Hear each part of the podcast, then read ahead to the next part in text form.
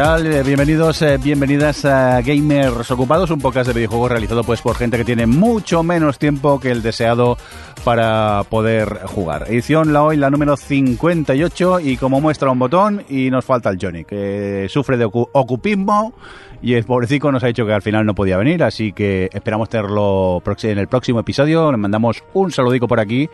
Y nada, a ver si se recupera ya de tanto ocupismo, que no es bueno. Y, Stream ocuping. Sí, sí, y puede al menos contarnos cositas en el próximo Gamers. Vamos a ver a quién tenemos aquí en el estudio. Hombre, Rafa, ¿qué pasa? ¿Cómo estás? Pues mira, extra ocupado. Sí. Pero bueno, hemos venido. Aquí, unos vienen, ¿no? Otros tienen más categoría que algunos que hayan fallado, claro, claro. A- Aida, ¿qué pasa? ¿Cómo estás? Bien, eh, quería decir que hemos pasado tanto tiempo sin grabar que he conseguido dos cosas que son bastante difíciles de conseguir a día de hoy. Bueno, a ver, una no es tan difícil de conseguir porque ha sido el COVID, que, que lo he pasado hace unas semanas, pero la otra ha sido una Play 5. Y, y- y en realidad me la ha conseguido el conseguidor oficial de, de- de- de lo que viene siendo este mundillo, que es el hermano de Adri. Así que muchas gracias, José. Eh, José, conocido como el historiador de la televisión y el conseguidor del Gamers ocupado por lo que veo. Cuánto orgullo, ¿no, es Adri? como un señor lobo. quiero, quiero declarar aquí que estoy muy orgullosa eh, de mi hermano eh, que esté al- alcanzando cotas tan importantes en la vida de los gamers. Eh, ¿Tú qué haces aquí, en Barcelona? He dicho... ¿Pasabas por aquí? He, he pestañeado y de repente estaba aquí. Pues nada, bienvenida, nos alegra tenerte aquí en vivo y en directo. No te puedo dar un collejón porque te tengo en el otro lado del cristal, pero bueno, luego ¿Pero por qué me si quieres eso. pegar? Si todavía no he hecho nada. Porque te he echado de menos. Pégame luego. Porque te Ah, echo de bueno, menos. vale. Eso de grabar a Oh. distancia siempre, pues no sé. Un collejón luego. Corazón, corazón de estos de K-pop. Sí. Coreano, corazón Coreano, coreano. corazón coreano. Me ha asustado porque este símbolo que has hecho en el mundo de la radio significa publicidad. ¿Ah, sí? claro. Esto Pero es el también un poquito... El Sí. símbolo es violín chiquitito, que es lo de la gente, la gente Pero con este símbolo es hacer dinero, exacto. O sea, lo Claro. de el con el índice. Pero, pero esto es hacer así, poner, es claro, es que esto es radio, gente, pero esto es hacer poner un corazoncito. Bueno, esto ¿No es radio. Es un podcast Bueno, perdón. que grabamos en un estudio, en un estudio de radio. Bueno, Es que hacemos podcast, trampa, ya sí, sabéis sí. que no es un verdadero podcast si no se oye mal y tienes un micro chungo. Si no se graba con dos yogures, me acuerdo. Bueno, como, como Alex LOTV, que el, que el pie de micro es eh, mi rollo de papel de cocina normalmente. Y lo que más me perturba, ya que hablamos de otro podcast, que encima tiene pie de micro, pero siempre se lo olvida. que me viene a casa y siempre se le olvida. Oye, que nos estamos dispersando. Por cierto, un cordial saludo también de quien nos acompaña con vosotros, el señor Mirindo, que por cierto os hemos echado un pelín de menos porque eh, vamos con un mes de retraso, otra vez. Este, han pasado dos meses desde la última grabación, así que vamos a ponernos las pilas, que hay muchas cosas que, que comentar, ¿no? Y empezamos, Rafa, con una primicia de esas mundiales que no se ha hecho en ningún lado, pero que nosotros sabemos que es que en breve tenemos Death Stranding 2, ¿no? Sí, parece ser que a Norman Reedus Sí. se le ha calentado la boca y lo ha soltado. Lo que pasa es que a mí lo que me sorprendió de la noticia era que en muchos sitios lo que, lo que, lo que leías era que, pues que veladamente había dejado caer de que, pues bueno, sabes que eso, estas cosas que se ven entre líneas por el contexto y demás, que se estaba haciendo Death Stranding 2. Entonces, estuve leyendo, llegué a la noticia en cuestión, bueno, a la entrevista, mejor dicho, en cuestión, y le preguntan, oye, ¿no se estará haciendo un spin-off o secuela de Death Stranding 2? Y dice, sí, estamos haciendo la segunda parte. ¿Dónde está lo velado? ¿Dónde está? El, no, bueno, o sea... eh, eh, Se le escapó. se le- sí, que se le escapó, sí, pero lo velado... Claro, para ellos esto es lo velado, porque lo normal de haberlo hecho oficial sería haber hecho un selfie con Kojima y subirlo en todas las redes. De hecho, Comiendo juntos. De Esa hecho, es la de forma hecho, lo, que, de lo que ha ocurrido a partir de entonces es Kojima eh, como eh, fustigándole, ¿vale? Fotos de fusti- eh, Kojima fustigándole con, con palos pegándole y cosas así. O con figuras del propio Kojima, pegándole con- eh, a una figura del propio, el propio Ridus. Pero vamos, que, que de velado nada, o sea, lo, lo ha dicho abiertamente. Pero también de la, de la entrevista esta, aparte de muchas cosas sobre su carrera en, en cine y series, sobre todo de, hablando de Walking Dead y demás, pues habla de cómo Guillermo del Toro le, le, le llevó a, a los videojuegos. De hecho, Guillermo del Toro también fue la, la persona que le dio su primer papel en una película. Y, y bueno, la, la anécdota es que Guillermo del Toro dijo, mira, te va a llamar una persona que se llama Hideo Kojima. Tú dile que sí. y dice Norman Reedus, que, es, que sí, tú dile que sí. Ojalá la llamada haya sido tú dile que sí y que colgase. Exactamente. Entonces, eh, obviamente, pues eh, cuando se enteró que Hideo Kojima llevaba temas de juegos y demás, pues él desconfió un poco porque parece ser que los videojuegos le quedaban bastante atrás. Y de hecho, dice en la entrevista que él se pensaba que iba a ser una especie de eh, Mrs. Pac-Man. ¿vale? Es decir, imaginaos, ¿vale? la secuela de Pac-Man de los años 80, pues se pensaba que iba a ser eso. Y claro, cuando llega a lo que sería el plató de captura de movimientos, con toda esa tecnología de, de Silent Hill PT, porque recordemos que la primera aparición de Norman Reedus en un videojuego fue en la demo técnica esta que hicieron, o el tráiler eh, eh, jugable de lo que hubiera sido un Silent Hill hecho por eh, Guillermo del Toro y Hideo Kojima, que, es, que ya sabéis que se quedó en nada por el momento, pues claro, se quedó maravillado porque además cuando leyó el guion, leyó todo lo que tenía que hacer él, eh, bueno, simplemente era caminar, ¿no? Pero leyó todo lo que tenía que hacer él en, en, en ese plató virtual para, para poder capturar los movimientos, para poder estar integrado en el juego y que sea lo más natural posible, vio que, que era el futuro y que en ese momento le explotó la cabeza y, y vamos, que- bueno, a tope con Hideo Kojima y todo lo que le dijera en el futuro. Y de ahí salió también Death Stranding 2, así que en cierta manera tenemos Death Stranding, pero Death Stranding 1, eh, tenemos Death Stranding gracias a PT y, a ese amor que Hideo Kojima eh, eh, eh, inculcó por los videojuegos a No Más Ridos. Y yo tengo que decir que entiendo a Norman Reedus, porque lo que quería yo hablar ahora es que he estado, bueno, estuve de viaje y he estado en uno de estos platos virtuales que son, pues bueno, es como una especie de semicírculo que son todo pantallas LED. Eh, que son como 15 metros de alto, más o menos, así como un semicírculo rollo 260 grados, algo así, tiene como una, una pequeña apertura, porque normalmente lo que hacen es justo a continuación de, bueno, claro, yo, yo lo he visto porque por mi trabajo de- en, en producción, normal, o sea, normalmente al justo pegado a lo que es el plató virtual suele construirse una- un escenario, suele construirse un plató de escenario, o sea, como para poder rodar y poder hacer unas transiciones más o menos naturales entre lo que sería el, pues eso, la escena y, y lo que quieres recrear ya de- con el plató virtual. Eh, y salí flipada por las posibilidades que con el videojuego, pero así un poco por, por contaros, básicamente es eso, el, el Una cosita, esto del plato virtual, sí. Para entendernos mm, y ubicarnos, de Mandalorian se ha utilizado esta es tecnología, eso, ¿no? es eso. Sí, si veis el se proyecta el fondo en esos... no es un, no es proyectado, son pantallas LED. Bu- Bueno, sí, perdón. O sea, sí. son pantallas que lo que hacen es, están unas, eh, en unas a- además que yo estuve, tengo una foto por ahí, luego te la enseño Rafa porque, bueno, os la enseño a vosotros Ah, vale, dos porque... menos, menos mal.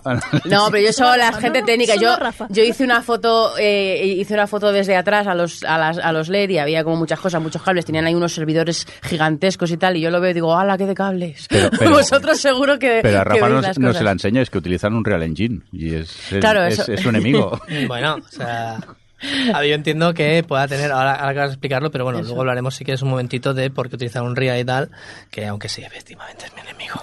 No, no es mi enemigo. Claro, nada, es que es bueno. eso, son pantallas LED, entonces en la pantalla está, o sea, proyectado, no, está, bueno, está proyectando, no Sí. está proyectado sobre, sino desde. Eh, pues bueno, normalmente es como el, la parte, o sea, como el background de la película en cuestión, ¿no? Eh, entonces, claro, lo que permite la Unreal Engine es que tú has, has crea- has generado un escenario, normalmente, pues eso, pues yo qué sé, eh, paisajes, cosas así, eh, que lo puedes modificar como te dé la gana. Puedes de repente hacer que se inunde, puedes hacer de repente que cambie la luz, puedes hacer, puedes hacer lo que quieras con ese fondo. Entonces, claro, eh, es maravilloso porque hasta ahora, ya habréis visto muchas, muchas documentales de eso sobre efectos visuales, se utilizaba la pantalla verde. ¿Y qué pasa con la pantalla verde? Que para cine y televisión es una mierda porque el- el reflejo del verde y afecta mucho a la fotografía, impide, o sea, se ve en la cara de los actores, impide mucho que puedas, o sea, se nota mucho más el contraste entre lo que es real y lo que no, porque precisamente porque esa luz como verdosa le, da esa mentira, notas como dónde está cortado, por así decirlo, hay niveles, pero con esto no pasa esto, porque además cómo funciona, eh, porque diréis, joder, no se nota que es que detrás tienen una pantalla, no, porque realmente hay está lo que es la imagen total de lo que sería el background, que es lo que hace que, si imaginaros que es un desierto, ¿no? Con sus montañitas en colores eh, tierra y todo eso, que si vas en un coche, por ejemplo, todas esas reflejos, todas esas cosas se reflejan en el coche, o sea, que como que le da muchísimo realismo la inmersión en el sitio, incluso al actor le da la ayuda a trabajar con la inmersión del sitio. Eh, el, el suelo normalmente también está, pues tiene, si es, pues, es un desierto, pues han puesto arena, han puesto cositas para integrar.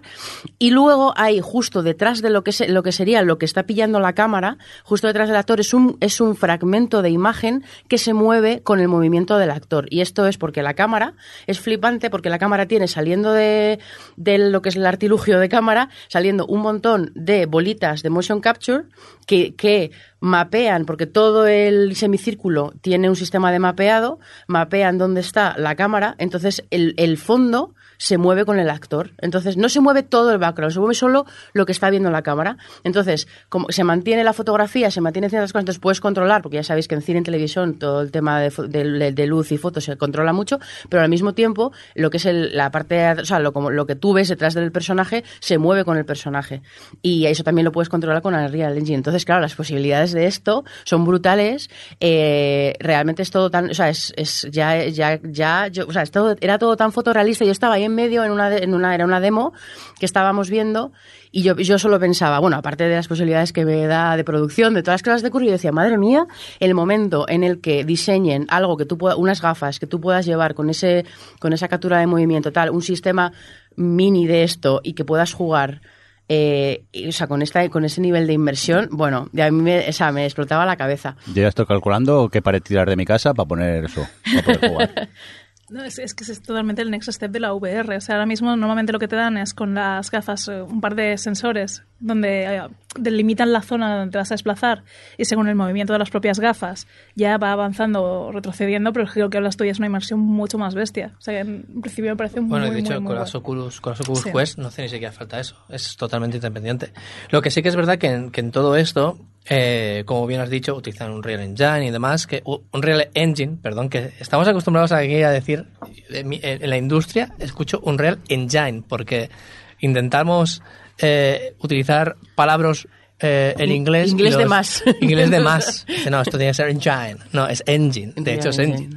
O sea, Em, un real engine, ¿no? Vale. Engine, Engine, anginas, engine. un real. Un engine. Unreal Un Engine. Eh, pues eh, el tema es que eh, sí, podríamos utilizar Unreal Engine en nuestros ordenadores, hacer juegos y demás, pero para hacer esto, para que se pueda mover así, para que tenga esa calidad, es necesario, como has dicho, unos ordenadores del copón, que obviamente eso encarece bastante las producciones, aunque no lo parezca, aunque luego a corto, o sea, que luego las grandes producciones las abarate, pero las pequeñas producciones las puede llegar a encarecer. Es decir, que la pantalla verde eh, y los sistemas de toda la vida va a ser complicado que en producciones medianas, incluso grandes tirando no a muy enormes, yo que sé, no, no de Disney o, y demás, pues es posible que todavía se siga utilizando todas las técnicas anteriores. Pero con el para hacer la demo sí. había, por lo menos en ese momento había, y era, era o sea, lo que era el plató es el plató de verdad, ¿eh? no es que era una versión pequeña ni nada, pero sí que es verdad que era una demo que ya tienen pensada para demo. Eh, pero había 12 ordenadores Pues que- flipantes, enormes, y como cinco operarios que cada vez que nos estaban enseñando pues cómo funcionaba la luz, cómo funcionaba tal, cómo o sea, eh, había, tenían como un ordenador para diferentes funciones. Era, o sea, que, que y, y realmente todavía es algo bastante costoso de pero, montar. Pero lo- es una tecnología que está realmente empezando ahora, pero la tecnología siempre, a medida que va avanzando, va abaratando Claro, precios. claro.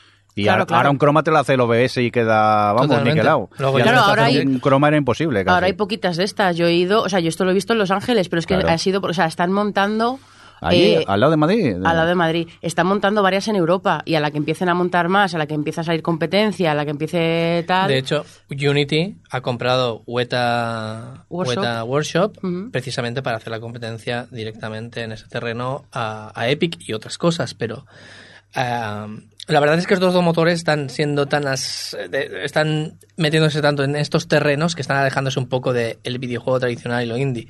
Necesitas ordenadores muy potentes para correrlos y los juegos que generas también necesitas ordenadores bastante potentes para correrlos a una calidad decente tirando buena. Entonces, ostras, es muy interesante todo este mercado a nivel de videojuegos. Aporta, aporta bastante, pero claro, decir, ostras, comprar Weta, ¿sabes? Para, para hacer la competencia en este terreno dices, es, es interesante, pero bueno, se para un poco también del objetivo que era Claro, hacer juegos. Yo creo, yo creo que realmente se va a abaratar y va, se va a extender mucho, pero no tanto, por lo menos Claro. en los primeros cinco años, o sea, en el más corto plazo, no tanto para videojuegos como para producción de cine, porque es que de verdad no podéis imaginar, una vez que abarate un poco el precio, no podéis imaginar lo que se puede hacer con esto eh, de cara a ahorrarte ciertos exteriores, eh, que ya os podéis imaginar lo que supone rodar en exteriores, ¿no?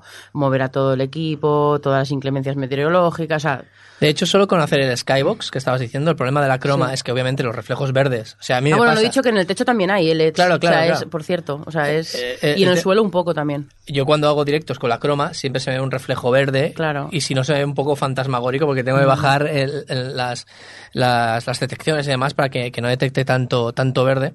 Y, y la cosa es que lo que ganas con este sistema es que aunque luego saques, digamos, a la gente, o sea, tengas que hacer también como un sistema de croma, es decir, poner el fondo real y demás, porque hay muchas producciones de estas no lo hacen que lo que ves tú en la previsualización sea lo que va a ir después a la película, porque si Ah, no, luego tienes que tratar, Claro, luego hay claro, un proceso claro. de postproducción. Es que es esto, es que la gente se piensa que, que es, no, no, no, esto No. es tal cual se graba. No, no, no. Pero es que eh, mucha gente que he oído dice, no, no, tal cual se graba va directo a, a- a- streaming o va directo a la película, va directo... No, no, no. A mí me encantaría que la gente supiera la cantidad de postproducción que hay Claro. en las series y en las pelis sin que tengan de esto. O sea, ya de por sí. Claro, claro. Ahora hay mogollón de cosas que ya son VFX, no lo podéis ni imaginar. Cosas que dirías, no, eso es de verdad. No, no, no, no, no es de verdad. Está metido en postproducción. Y ya con esto ni te Claro, lo que ganas aquí es toda iluminación es realista, tienes unos marcos que puedes recortar, tienes etcétera, Los resultados no son, me- son mucho mejores. mucho más rápidos también en algunas cosas, pero postproducción sigue habiendo mucha, sí. como si no existiera eso. Es decir, no es que venga a sustituirlo, es un añadido que facilita bastante el trabajo final. Y también ayuda mucho a que los actores puedan ver el integren. entorno Mm. y estén mejor integrados, porque antes era una supercroma y no sabían ni siquiera, eh, ¿sabes? decir, le, le explican, bueno, vas a estar aquí, le enseñan una foto, una de lo que sea, y luego pues lo tienen que, Sí. que imaginar un poco. Y aquí no, aquí ya pues Aquí es como entrar, os lo juro, es Exacto. como entrar al sitio. De hecho, la demo era como una mini historia con diferentes tipos de escenarios y tal, y era como estar en el, en, en el escenario. Vamos, que si te ponen el escenario del Horizon, mueres allí mismo. Pero tal cual, bueno, tal cual, tal cual. Joder, pues qué guay, qué chulo. A ver si llega pronto ya y nos lo pueden poner en el comedor de casa. Y ya jugar será espectacular directamente. Oye, eh, vamos a cambiar de tema. Vamos a ir. Tendrías que hacer la sección de Nintendo eh, se enfada y quita cosas, porque ha vuelto a Sí. pasar, ¿no, Rafa? Sí, bueno, esto ya hace unos meses, pero creo que igualmente es actual porque... Te- Teniendo en cuenta cada cuánto grabamos, pues claro, es de, es de eso. hoy. Es decir, aquí, aquí hablamos de nuestros intereses y a mí hablando de una cosa me, me interesa siempre mucho, que es el tema del copyright. Sobre todo porque yo trabajo con, con copyleft. Todo lo que uso yo es copyleft. Copyleft no es lo contrario al copyright, como mucha gente se puede pensar por, por, por la propia palabra. El copyleft es la aplicación del copyright para que el autor, de la misma manera que tenemos unos derechos de autor, donde el, autor tiene el derecho de hacer lo que quiera con esa obra, el autor aplica sus derechos para decir que se puede compartir, se puede modificar o o se puede compartir pero no se puede modificar o lo que diga la licencia copyleft que vaya a utilizar, ¿no? Pues en este caso el copyright eh, eh, el, copyright de Nintendo ha sido utilizado para retirar una guía escaneada del año 96, ¿vale? 1996, de Mario 64. ¿vale? Nintendo eh, pues publicó una guía oficial de Mario 64 donde pues ponía pues eso, ¿no? Todos los truquitos, todas las cositas y demás, incluso cosas que pues son difíciles de encontrar, pues eso, ¿no? Lo que hace una guía oficial. Entonces, claro, es una guía del año 96 en japonés y demás, que no está, no se vende en tiendas. No se vende en tiendas desde hace más de 20 años. De hecho, posiblemente desde el 97 ya no se vendía, se habría agotado. Y alguien la escaneó por preservarla. Porque no tiene, otro, no tiene otra utilidad. No, no nos engañemos, no es un tema de, guau, me la bajo pirata y aquí en el, en el, en el PDF. Hay 50.000 guías en Internet escritas por terceros, incluso más detalladas, porque se descubren secretos con el tiempo o cosas que no estaban precisamente documentadas aquí para dar un poco más de juego y si alguien lo descubriera, pues que hubiera un poco más de boca a boca. Pues Nintendo ha decidido retirarla. Eh, hubo mucho revuelo y yo tengo dos puntos de vista. La primera es, bueno, es el copyright de Nintendo, ¿vale? Son, siguen siendo los dueños por mucho que haya pasado mucho tiempo. Y es un poco lo que hacen siempre. Y es un poco lo que hacen siempre, pero la otra es, ostras, es que estaba en un sitio de preservación de, de- de este tipo de documentación. ostras, si, si no podemos preservar eh, este tipo de, de, de documentos, vamos a perder mucha historia. Y, y en este caso la, la gracia era esa, que era una de las primeras guías así oficiales tochas que, que hizo Nintendo, que ha hecho otras muchas más, pero esta era bastante, fue bastante popular y demás en, en Japón, si no recuerdo mal, que era, que era, versión japonesa. Pues eh, me da mucha pena, me da mucha pena esto como historiador del videojuego. eh, no es que me considere, sino bueno, pues he dado clases de historia del videojuego y demás, y me gusta mucho documentarme y todo esto. Me gustaría que la propia Nintendo hiciera un esfuerzo también, no solo por dejar a terceros que preserven este tipo de documentación. No estamos hablando de juegos, estamos hablando de, de material, por así decirlo, que puedas hacer un sticker y que Nintendo pueda vender pegatinas con ello. Estamos hablando de algo que está en algún sitio, seguramente alguien lo tendrá moecido debajo de una pila de. ¿Sabes? Está perdido, pero para la historia del videojuego es importante. Ostras, estaría bien que entrara no solo Nintendo en, poco en razón, sino el resto de empresas también que tengan este tipo de documentación entraran en razón y dejaran a la comunidad preservarlo o incluso hicieran un fondo Claro, es que realmente eh, este escaneo no era para hacer, No, no, para sacar un beneficio. Era, era para un fondo de, pues eso, como Archive. Archive, no sé si conocéis Archive, archive.org, Mm. que es un sitio donde es una organización sin ánimo de lucro, que si tú tienes, encuentras, por ejemplo, un CD de estos, ¿sabéis los CDs de estos de los 90 que daban con demos y todo este tipo de cosas? Pues en esos CDs de demos y demás, a veces habían cosas que los usuarios o los lectores de las revistas enviaban y los publicaban ahí y hacía ilusión que te publicaran alguna cosa. Pues esas cosas están, están desapareciendo. Pues en archive.org podéis encontrar CDs de estas revistas preservados y ahí está, hay mucha cosa que ha desaparecido totalmente de Internet. Pues estaría bien que empezaran a donar este tipo de cosas y que se mantuvieran no solo por las comunidades, sino por las propias empresas y las abrieran y las liberaran. No hacer como Nintendo, que a la mínima está destruyendo su propia historia. Y vete a saber la de cosas que en 20 años ni nos acordaremos porque no podemos preservarlas. Una lástima, la verdad. Pero bueno, es que es un poco la norma de la casa de Nintendo también. Sí, sí, sí. Son así de cabeza. Los creadores de los PDFs que se caducan, o que se, no, que se, que se agotan. que se acababan. Se Eso agotan, me, para- parece maravilloso. que sí, sí. Me Fueron lo- gusta los precursores del NFT. Sí. Claro, es que es eso, luego está la contraparte que es el NFT, que es en plan de vamos a, a mantener algo en el tiempo y a sacar beneficio de ello y, y- y contenido innecesario. la Re- recuerda que el NFT sigue siendo un hash, es un código que Ya, tú tienes no, conforme co- eh, posees otra cosa. Esa cosa puede desaparecer exactamente igual. Pues muy mal por parte de Nintendo, hombre, que siempre está aquí quejándose. Venga, vamos a cambiar de tema y, no sé si es muy mal por PlayStation o qué, porque Aida me tienes que explicar un poco qué es el lío este de los PlayStation Talents, que es que salió noticia en Twitter, pero eran más de tres líneas para leer y yo me, cansé y no me enteré. ¿Qué pasó? Bueno, en, Twitter empezó todo como un comunicado de, de varios, eh, varios equipos, varias desarrolladoras de, de videojuegos, anunciando que se retiraban del programa de PlayStation Talents, ¿no? Esto, bueno, pasó a principios de este mes de mayo. Eh, incluso estudios Broken Bird Games, Monatic Studios, Tapioca Games y Gatera Studio eh, ponían este comunicado de su decisión de haber dejado de participar en el programa de PlayStation Talents, que es un programa de, incubación, en teoría, para, para desarrolladores, para estudios pequeñitos, en PlayStation, es la parte de España. Entonces, bueno, pues en el comunicado lo que estaban diciendo es que la experiencia dentro del programa pues no había sido exactamente eh, lo, que, lo que esperaban, que habían decidido abandonar. Y eh, a los, no sé si fue a los pocos días o en la misma semana ya apareció eh, en Anait un artículo escrito por Marta Trivi donde daba muchos más detalles, hacía todo un reportaje acerca de, este, de estos cuatro estudios y un poco lo que les había pasado con eh, PlayStation Talents. Y a su vez también eh, Beatty Bait sacó un vídeo en YouTube, también de unos veintipico minutos, donde hablaba, hablaba de este tema.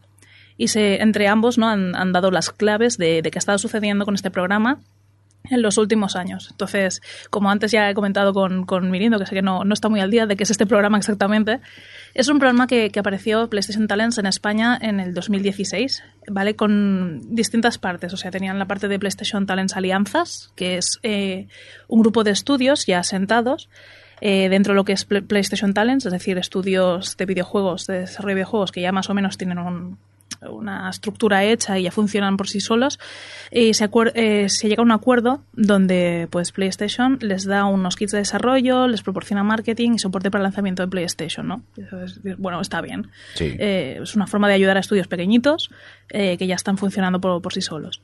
Luego está la parte de PlayStation Talent Premios, que lo que hacía era una especie de, de concurso en el cual pues varios desarrolladores podían presentar sus proyectos o sus, o sea, sus juegos finales, digamos, o proyectos de juego.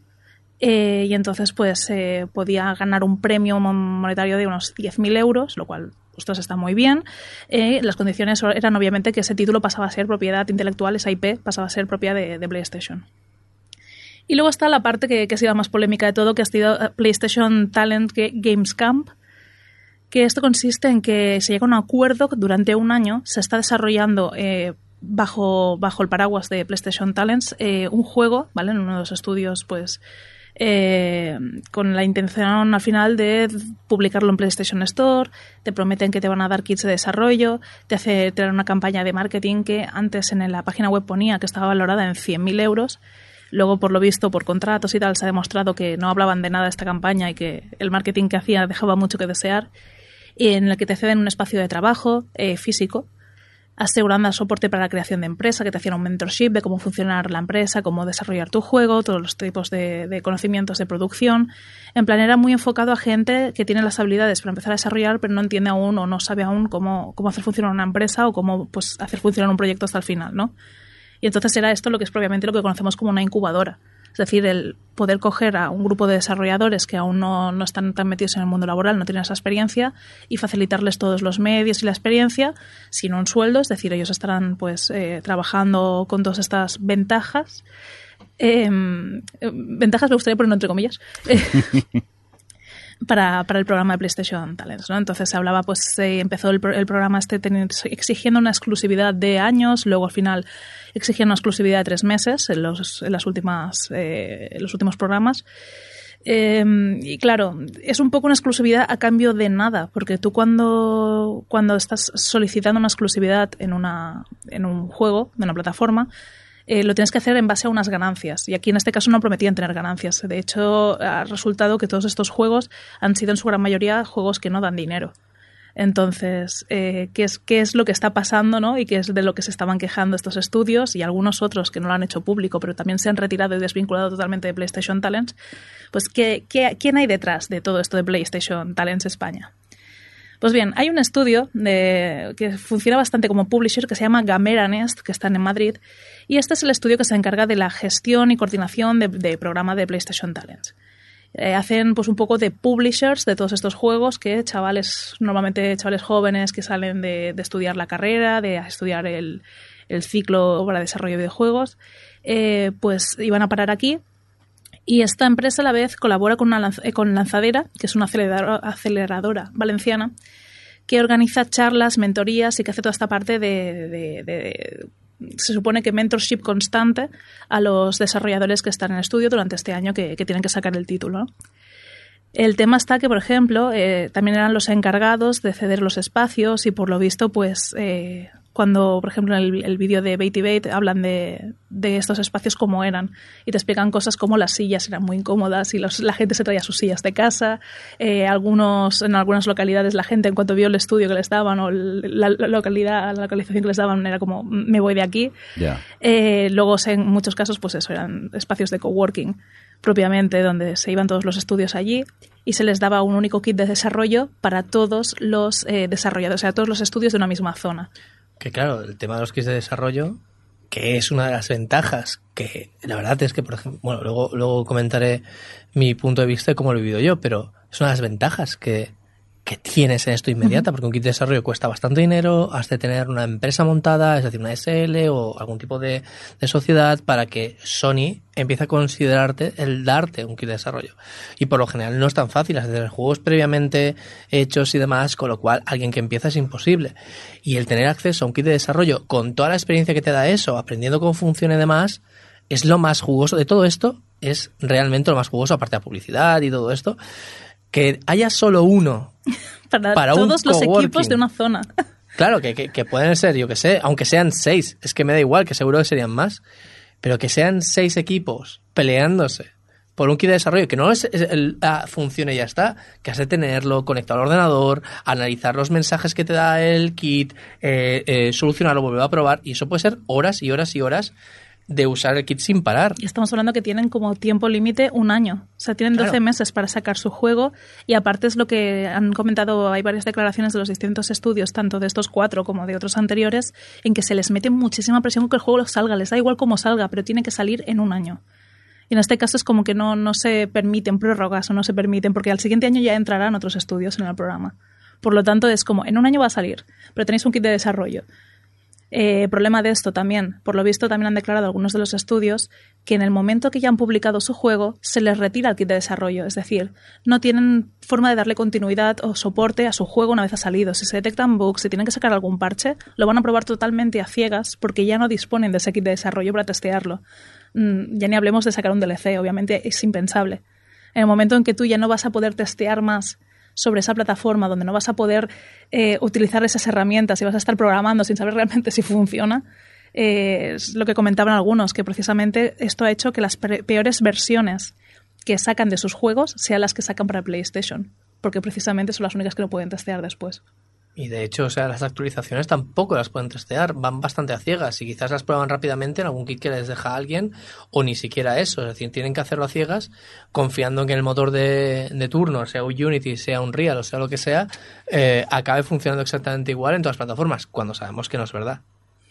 El tema está en que todo pintaba muy bonito, pero luego eh, son los propios estudios, ¿no? Cuando hablan de este descontento, los que dan las pistas clave de todo aquello que prometían, cómo estaba siendo en realidad.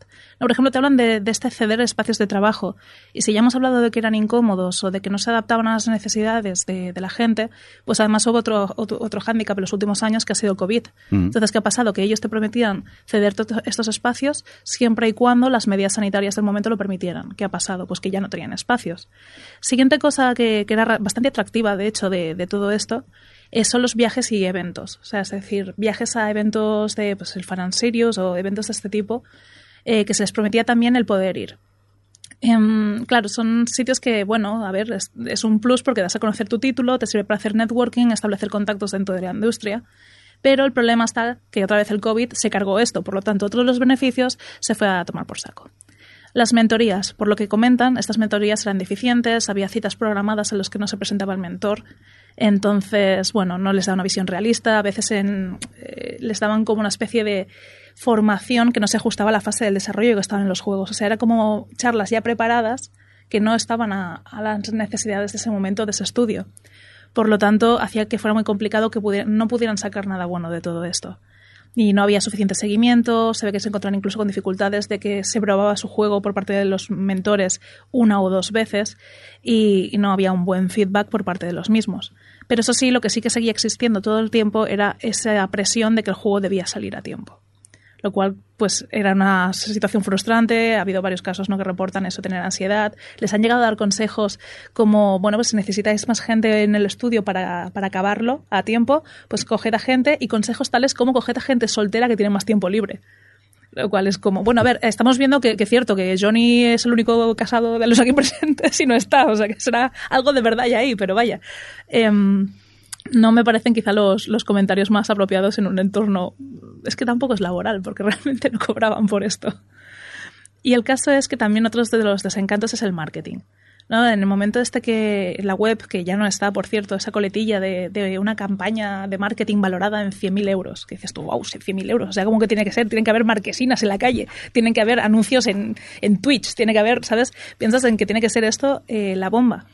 Y luego la realidad es que se encontraban con que eh, la, la, campaña de marketing en sí, en la mayoría de los casos, era hacer tweets desde la cuenta oficial de PlayStation España, la cual pues no tiene tampoco mucha difusión, no tiene mucho alcance y no está nada internacional, es simplemente focalizada en España. Pues hacían publicaciones de tweets de juegos que estaban sacando y a veces incluso esos propios tweets tenían tres likes, lo cual no, no era un alcance prometido. Otras cosas eran publicaciones en el blog oficial de PlayStation España, eh, las cuales estaban escritas por los propios desarrolladores y bueno, pues a veces se les contactaba y necesitamos que escribáis algo sobre el juego que estáis desarrollando para ponerlo. Y esto era la, campaña de marketing tan loca que había. Beatty Bait comenta un caso que este me pareció loquísimo, que era como consejos que les daban eh, tales como que haya bugs llamativos que puedan quedar graciosos en el juego para que así pues se, se viralice o incluso el ponerle algún doblaje malo para que se, se, haga viral ese juego. Incluso sugerían utilizar a Borja Pavón, el cual se le preguntó y dice que él no tenía nada que ver con esto, que no tenía ni idea de que se había dicho esto, para que hiciera doblajes de, eh, dentro del juego y así pues al menos eh, que llamase la atención y se viralizara el contenido. El tema de la publicidad es una trampa muy grande porque al final tú puedes valorar un tuit tuyo en lo que tú quieras. Si alguien lo paga, perfecto. Pero si tú eres la propia empresa que dice, no, mira, voy a hacer eh, una campaña de 100.000 pavos y hago dos tweets y cada tweet vale 50.000 euros. ¿Por qué? Porque lo digo yo. Punto. Pues ya está. Eh, no han mentido. Es, es tal cual. Obviamente eh, es, es, falta la verdad, pero han jugado con eso. Que si alguien quiere hacer un, quiere que les hagamos un retweet, estamos abiertos a posibilidades. Sí, ¿eh? y doblajes, yo también. Les puedo hacer doblajes hasta con guturales. Les hacemos, venga, les hacemos un doblaje a alguien. Algún, algún indie que nos lo diga que ponemos nuestra voz. Exacto. Pero 100.000 euros. hay un pequeño detalle que quería marcar. Es que de verdad 100.000 euros para un indie pequeño es muchísima publicidad. Pero el tema está en que realmente la campaña era, la valoración la hacían ellos mismos. Claro, claro. A ojo. Así pero, porque, pero mira. 100.000 euros en YouTube es mucho, es mucha publicidad. Y hoy en día, por ejemplo, una campaña de 100.000 euros en, en YouTube da mucho retorno. Bien hecha, claro, y con un, y apuntando bien el target y demás. Entonces, ostras, es que de verdad es dejar pasar una oportunidad muy grande para que juegos que han pasado sin pena ni gloria tengan cierto retorno. Es es que además ese es el problema, porque hay muchos juegos que yo conozco que podrían haber tenido mucho más retorno del que han tenido. Y 100.000 euros para una empresa como Sony no es nada. Pero es que, claro, no estamos hablando de Sony. Claro, es que ese es el problema. Es decir, se está utilizando. Eh, estas son las conclusiones que se llegan al final. Quería acabar de hablar de un poco de los contratos y todo, pero sí que es cierto que es eso, que Gamera Nest es la que está, digamos, haciendo este trabajo para PlayStation Talents. Pero PlayStation no parece estar muy al corriente, Sony no parece estar muy al corriente de todo esto, de cómo está funcionando aquí en España. Simplemente no deja de ser una campaña de marketing de PlayStation en España. Es decir, todo este proyecto no, no, tiene ninguna salida, no tiene ninguna, eh, no sé, ningunos ingresos como tal, en el sentido de que los juegos no están siendo juegos que, que, hagan dinero, en su gran mayoría. Entonces, ¿qué pasa? ¿Por qué se sigue haciendo esto? ¿Por qué sigue vivo el programa de PlayStation Talents? Pues porque a PlayStation le funciona como una forma de hacer publicidad dentro de España. Es decir, sale el nombre, se vinculan un montón de proyectos, se crea una buena imagen dentro de lo que cabe, hasta ahora que, que ha empezado a salir un poco toda, toda la mierda. Pero el caso está en que no es PlayStation propiamente quien está detrás, sino que está Gamera Nest, la cual tengo, no sé si, si, veis mi guion, pero tengo aquí un apartadito que se llama Lo turbio de Gamera Nest, a lo cual llegaremos en breve. El tema está eh, los contratos estos que les hacían firmar, ¿vale? Después de hacer todas estas acciones mínimas. Eh, por cierto, del tema del marketing, que no lo he comentado, al principio en algunos estudios sí que afirman que se les hacía un contrato, o sea, un presupuesto, perdón, de todo lo que iban a hacer, todas las acciones que se iban a hacer de marketing, las cuales eran como muy locas y no tenían mucho sentido en muchas ocasiones, y luego no se acababan haciendo. Y muchos de ellos luego pedían también este informe de marketing de cómo estaba yendo el plan de marketing, que se diesen números de cuánto alcance habían tenido los tweets y todo, y jamás se les daba nada de esto. A nivel de contratos, por lo visto, pues por ejemplo Monatic declaran que, que, empezaron a haber algunos problemas como que pues este contrato eh, era muy abusivo, tenía unas cláusulas injustas por las cuales básicamente si pasaba algo malo por parte de ellos, que no cumpliesen con las entregas o que pues no se pudiese acabar el proyecto por alguna historia, eh, se les podía llegar a denunciar, pero en cambio si pasaba algo malo por parte del programa no había ninguna, ningún tipo de repercusión. Estamos hablando de gente que está trabajando gratis, entre comillas, o sea, sí que están obteniendo una serie de supuestos beneficios eh, que luego no han sido tales o no han sido exactamente como se esperaban. Pero el caso es que los tienes durante un año trabajando gratis, en sí, en espacios que les has cedido, con un kit de desarrollo uno para toda la gente que está involucrada. Eh, pero el caso está en que este tipo de contratos, de pedir esta exclusividad, de pedir, de poner estas condiciones, no deberían siquiera ser legales por el simple hecho de que se están aprovechando claramente de, de estos, de estos chavales. Y, y, también otra cosa que les ha pasado a estos desarrolladores es que muchos de los juegos que se están regalando cada mes en PlayStation Plus son juegos salidos de PS Talents, de este programa de PS Talents Camp. Entonces, están ofreciéndoles una visibilidad a cambio de poner gratis su juego. O sea, claro, mucha gente va a tener tu juego, pero tú no vas a ver un duro por él. Mm, visibilidad, esa palabra claro, mágica exacto. que lo soluciona todo hoy en día. La gente que paga el PlayStation Plus puede adquirir gratis este juego, pero a los desarrolladores no se les está dando nada de dinero por él. Es Sí, decir, me, que me parece muy fuerte. simplemente se están beneficiando PlayStation Plus de la gente que paga el Plus para te estamos dando más contenido aún, porque aparte de darte el juego de turno de este mes, pues no sé si este mes era el Naruto o no me acuerdo ahora cuál tenían este mes, pues aparte te mete El el, juego FIFA, que de... el FIFA. Madre Uh. mía. Sí, luego hablaremos también de ese tema. pues el tema está en que, aparte de eso, pues te meten un juego de PS Plus y el desarrollador no ha visto nada y ahí pues tienes una suscripción y gente pagándola cada mes. No sabía que no veían nada los desarrolladores. O sea, Esto lo han declarado los propios que- desarrolladores en relación a, a todo este tema. En las investigaciones que hay, tanto de BT Bait como de, de Marta Trivi lo comentan. ostras, pues que es eso una, no tenía ni una de las muchas formas en las que han, han estado siendo explotados. Y el tema es, esto de, de Gamera Nest, ¿no? He estado mirando un poco más eh, acerca de Gamera Nest. He visto que, por ejemplo, también algo me llamó la atención en el vídeo de Bait, decía que de los últimos siete juegos publicados por PS Talents Alianzas, es decir, acordarse que hemos hablado de varios PS Talents, eh, pues el programa Alianzas son aquellas compañías que ya están estables, digamos, y colaboran con PlayStation y les dan un kit de desarrollo y todo esto. Pues de los siete últimos publicados, cuatro son de Gamera Nest, es decir, ellos mismos se están beneficiando de su programa para publicar sus juegos, lo cual es, bueno, una situación un poco... de- de- les hace un poco, poco fiables. O bien, bueno, no son solo publicados por ellos, perdón, son producidos o publicados, porque recordemos que esta empresa también funciona como publisher. Bueno, y aparte, estos juegos eh, en los que trabaja Gamera Nest hay una cosa que me llamó mucho la atención. Mm, Hace unos meses me salió en YouTube un anuncio ah, de un juego de, la- no sé si recuerdas esta película de, de- de una especie de atraco al Banco de España que se llama Way Down. Sí. Vale, pues yo vi un anuncio de un juego de Way Down que ponía que estaba hecho por Mediaset Games, lo cual pensé, Mediaset, ahora tiene un estudio de videojuegos, wow.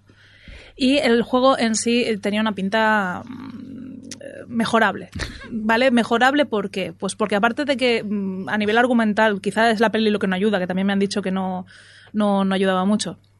Eh, a nivel gráfico, tenía un poco pinta de juego de, de- de- entre PSX y PlayStation 2. ¿Vale? O sea, estamos hablando es- de algo muy atrasado. Es el nuevo pixelar, ahora se pone de moda eso. Sí, pero digamos que la calidad del juego, los acabados no parecían muy allá. Ya. Y entonces, em, tirando del hilo con. Pues me dio por buscar a mí, ¿qué es esto de Gamera Nest? Y entonces vi que Gamera Nest habían trabajado, colaborado con Tadeo, el juego de Tadeo Jones 3. Y yo, un momento, ¿esto no era también un juego de Mediaset Games? Y entonces miré Mediaset Games. Y Mediaset Games es básicamente un sello tras el cual está Gamera Nest. Es decir, el juego de la película de Malnacidos, el juego de Way Down y el juego de Tadeo Jones 3 están hechos por Gamera Nest, que tienen esta especie de eh, contrato con Mediaset Games. Em, son juegos que no tienen muy buena pinta, ya os lo digo. Y el tema está que luego descubres que detrás de esto, eh, dentro del estudio, lo que hacen es coger a gente muy joven, muy inexperta, dándoles plazos de tiempo, muy- o sea, fechas de entrega muy límite y un presupuesto muy bajo para que desarrollen estos juegos. Eh, claro, ¿cómo puede ser? ¿De dónde sacan a esta gente? Pues porque en el programa PlayStation Talents también una de las cosas que te ofrecen es que si gusta tu trabajo, si lo has hecho bien, te puedes quedar a trabajar en Gamera Nest. Es, eh, sí, entiendo el descontento que ha habido con todo esto. Ahora están saliendo cada vez más casos de, de otras empresas que, otras empresas, otros estudios que colaboraron en PlayStation Talents y no habían hablado hasta la fecha. De hecho, habían abandonado silenciosamente el proyecto sin, sin decir nada. Eh, yo también una cosa que me di cuenta es, hace unos mm, cuantos programas, no recuerdo cuántos, hablé aquí de un juego llamado Tale of Paper, que estaba hecho, había salido precisamente de, de- de un PlayStation Talents. Y comenté algunas cosas del juego como en plan de, el juego estaba bastante bien encaminado, pero el final es como que no acababa de, de estar bien resuelto. Claro, ahora cuando te enteras de todo lo que hay detrás, cuando te enteras de todas aquellas eh, fechas límites y la presión que tenían por sacarlo en un año, cuando te enteras de... Y mira que este juego, yo me enteré de él por campaña de marketing precisamente, porque vi un anuncio en Twitter y luego me salió uno en Instagram. Y dije, ostras, que ahora cuando leo todo esto de que las campañas de marketing han sido un fiasco, pensé, mira, pues aún suerte que yo vi un anuncio un día, porque en este caso no, no, no me lo esperaba. Y el tema está eso, que ahora entiendo más, ¿no? Porque ese desarrollo parecía que estaba tan, tan, tan trabajado al principio, que el juego iba tan bien y de golpe ves como que poco a poco, a medida que llega al final, acaba siendo como mucho más simple, eh, no está bien cerrado, pues eh, ahora, ahora entiendo qué es lo que estaba pasando detrás de todo esto. Bueno, sabes que ese juego es precisamente de alumnos del centro donde yo doy clases. Y este es otro tema, que es por eso que digo que en cierta manera me toca de lejos, pero algo algo eh, me ha tocado. Eh, la, cosa, la cuestión es que, claro, durante el año 2017-2018, incluso diría 2019, parece ser que esto no era tan exagerado. Es decir, ha ido empeorando con el tiempo. Entonces, claro, tú ves la, la gente que va y lo que hace y que muchas personas con las que habla dice, ah, pues no, está mal. Es decir, no es la panacea, no es todo lo que te venden, pero ostras, mola porque tienes acceso a ciertas cosas, te van a hacer algún tweet y tal, no sé qué, o incluso publicidad, como bien dices, efectivamente. En algún momento sí que gastaron en publicidad, no solo en un tweet marrano, y ya está. Y la cosa ha ido a peor. Entonces, ¿qué ocurre? Claro, en el año 2017-18, pues eso que dices, oye, nos han dado la posibilidad de ir a PlayStation Talents. Digo, miraos bien la licencia, o sea, la licencia, el contrato, porque yo sé que a nivel de contrato, eso sí que eh, yo a nivel de, de decir, de, de, que puedas trabajar más o menos, de que te exploten más o menos y tal, no sabes nada porque no hacía mucho que había empezado y no había muchas experiencias. Pero yo sobre todo les aconsejaba a la gente es, puede estar bien, puede ser una primera experiencia interesante, pero mira el contrato porque si perdéis todo, si, si perdéis la licencia, si perdéis tal, o incluso os saltan de alguna manera y con cuidado. Y la gente lo lee y dice, mira, me parece bien, voy para allá. Pero es que a partir del año 2018-19, finales de 18, principios de 19, ya empecé a escuchar que, mmm, ¿sabes? No cumplen mucho, pero tampoco gente enfadada. Es gente de decir, son, son chavales, son que van allá y dice, uff, hemos trabajado como yo que sé, y encima, pues tampoco han hecho mucha publicidad y todo esto. Entonces, bueno, lo dejaré de recomendar. Pero a partir de ahí yo ya me olvidé de PlayStation Talents. De hecho, solo se ve PlayStation Talents cuando hay algún evento que ves eh, la típica booth, el típico stand de, PlayStation Talents para que vaya la gente a informarse y, y si a, aplicar, es decir, o eh, meterse en el, programa o no. Y poco más. Claro, de repente es una cosa que me ha fascinado estos últimos días, que todo el mundo estaba enterado de todo. Es decir, ves mogollón de, eh, de gente que de profesionales del sector que dice yo ya lo sabía, no sé qué.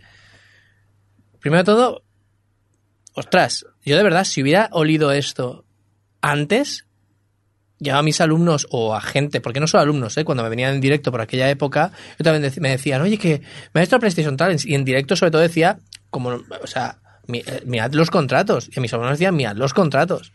Lo que detrás, pues yo no lo sé. Y ya cuando empezaron incluso a fallar a nivel de, pues ya dije que no, pero ostras, si hubiera sabido todo esto, yo hubiera dicho a todo el mundo que no. ¿Cómo es posible que se supiera y no se hubiera hecho esto antes, este movimiento antes? Porque se ha dejado llegar hasta aquí. Supongo yo que claro, es decir, hay un poco, hay un poco de, de miedo, ¿no? Al final es, Sony, meterse con Sony y tal, pero luego vas, como, claro, la gente empezó a tirar del hilo y vieron que no era Sony, pues ya se empezó a animar un poco más la cosa. Pero es que hay gente que sabía que no era Sony, entonces no, yo no, yo no, hay cosas que no entiendo. Me parece muy bien que haya salido ahora y demás, pero ostras, es que mucho profesional de sector que está hablando, que está dando entrevistas, que está diciendo que ya lo sabía, joder, ¿sabes? Es decir, no, no, no, no sé, podría haber salido un poquito antes o incluso, yo que sé, en, los entornos en los que... Bueno, yo ya, hace mucho tiempo que no estoy muy metido en los ciclos de desarrollo de videojuegos porque como me, soy, soy el post-indie, ¿sabes? Es decir, yo hago mis mierdas en directo y por el momento, y quiero volver a publicar ahora todavía. O sea, de hecho este año mi intención es acabar publicando para volver a entrar un poco en, en el sector. Pues estoy un poco fuera. Ostras, pues hubiera estado bien saberlo directamente en aquella época no recomendarlo o incluso cuando alguien me, vine, me, venga en directo me diga algo y yo ya no decir, mira, no me fío, sino decir no. ¿Sabes? No, no te metas. Claro, es que idealmente, o sea, lo que te ofrecen es muy bueno, en el sentido de si tú tienes un estudio que funciona, porque, bueno, la mayoría de estos proyectos que se han enseñado son proyectos, pues eso, como pues, puede ser en, una universidad, ¿no? El proyecto final de, carrera, pues este juego es el que luego llevan al, PlayStation Talents. Y es en plan de, vale, te dan todas las herramientas que necesitarías para acabar de publicarlo, se supone que te van a dar toda esa mentoría, todo ese conocimiento sobre cómo establecer tu empresa, como que ese juego que has hecho con tus colegas, tus compañeros de clase, y os ha ido bien trabajando juntos, puede acabar siendo una empresa que funcione, una empresa indie pequeña en España y promover que esto suceda. Claro, entiendo que es muy llamativo. Eh, también es eso lo que decían en el en el vídeo, ¿no? De muchos profesores nos lo han recomendado, nuestros mentores o nuestra gente en las escuelas donde hemos estudiado, las universidades donde hemos estudiado, recomendaban entrar en este proyecto. Es como, claro, porque la idea en sí es buenísima. O sea, es una oportunidad única para una gente que acaba de empezar, que suelen ser chavales muy jóvenes, con cero experiencia laboral. Por lo tanto, claro, dices tú, miraos el contrato, pero muchos de ellos no tienen idea de, o no, no saben ver en ese momento por, por inexperiencia y por, por ignorancia, porque son jóvenes eh, no ven que esas cláusulas pueden ser ilegales incluso según qué tipo de cláusulas o que puedan resultar abusivas o que realmente es eso, no puedes establecer según qué condiciones sobre unas ganancias que ni siquiera te pueden confirmar que vayas a tener. No, entonces es muy complejo para ellos que no tienen precisamente ese mentorship y que precisamente lo que buscan es ese mentorship que no les van a dar eh, pues es, una oportunidad frustrada, porque es el sentido de, vale, puede ser que durante ese tiempo igualmente se lleven experiencias, se llevan eh, pues algunos conocimientos, pero es lo que dicen, hay muchos estudios que después de esto se han disuelto que no, o que se han retirado totalmente del mundo del desarrollo porque la experiencia ha sido muy negativa para ellos. Precisamente si se supone que quieres crear una incubadora, que ya estamos viendo que no, que simplemente es una empresa de marketing como tal, eh, el desmoralizar a los desarrolladores es precisamente la parte más contraproducente de todo esto sentido de gente que tenía la intención de sacar un juego adelante que acabe mm, desenamorándose de la industria y de todo porque piense que la vida que se, que se va a encontrar más adelante es esto. Es el no saber montar una empresa, no encontrar nunca a nadie que te ayude y el, partir totalmente de cero siempre de, base. Pues mira, me alegro haberme ahorrado leer tres líneas en Twitter y ahora Ida me lo ha contado muy bien lo del PSL Tanes, que sinceramente no tenía ni idea y estoy alucinando bastante con el, con el tema. Y nada, eh, ¿a quién le ha llegado la Steam Deck y justo ese día se ha tenido que ir y no la ha podido probar? A mí. Entonces vamos a hablar con Rafa. ¿Quién la ha podido probar? Me ha encantado. Eso me pasa por venir a Barcelona. Me cago en todo lo que se menea. ¿Te la ha traído, mujer? la leche. Ya, es que... Pero Rafa, ¿qué haces ahí con la camiseta por la cabeza como si fuera un gol de, del Barça esto? A la Madrid, solo de eso. Bueno, pues eh, ¿Qué te ha llegado la Steam Deck? Me ha llegado la Steam Deck. Y te ha llegado entera. Me ha llegado entera porque estaba cagado. O sea, qué mal, qué mal lo he pasado estos días. Muy bien ese foro de Reddit donde habían imágenes de gente que le llegaba rota, oh, ¿no? Oh. Claro, eh, eh, yo siempre he tenido muy mala suerte, muy mala suerte con, con este tipo de cosas, porque si hay una posibilidad de que llegue mal, adivina quién le llega mal. Pues, pues a mí. De hecho, ya me pasó en el pasado. Me compré eh, me compré una consola con un amigo, nos compramos uno cada uno, una consola de estas eh, para, bueno, de las primeras que salieron open source y demás, y eh, había una posibilidad de dos de que llegara con un fallo en la pantalla. A él le llegó perfecta, de hecho le abrió primero y yo cinco minutos lo abrí y la mía estaba jodida. Y así con todo, ¿vale? Así ha sido con todo. Entonces, resulta pero que han, cambiado las tornas. Han cambiado, han cambiado las tornas. Bueno, espérate. Oye, yo espero que. A ver si. no, me, no, me, queráis echar a mí el 50% malo. ahora hablaremos de la Steam Deck, pero vamos a hablar de, primero de lo malo, ¿no? Que puede llegar a pasarte.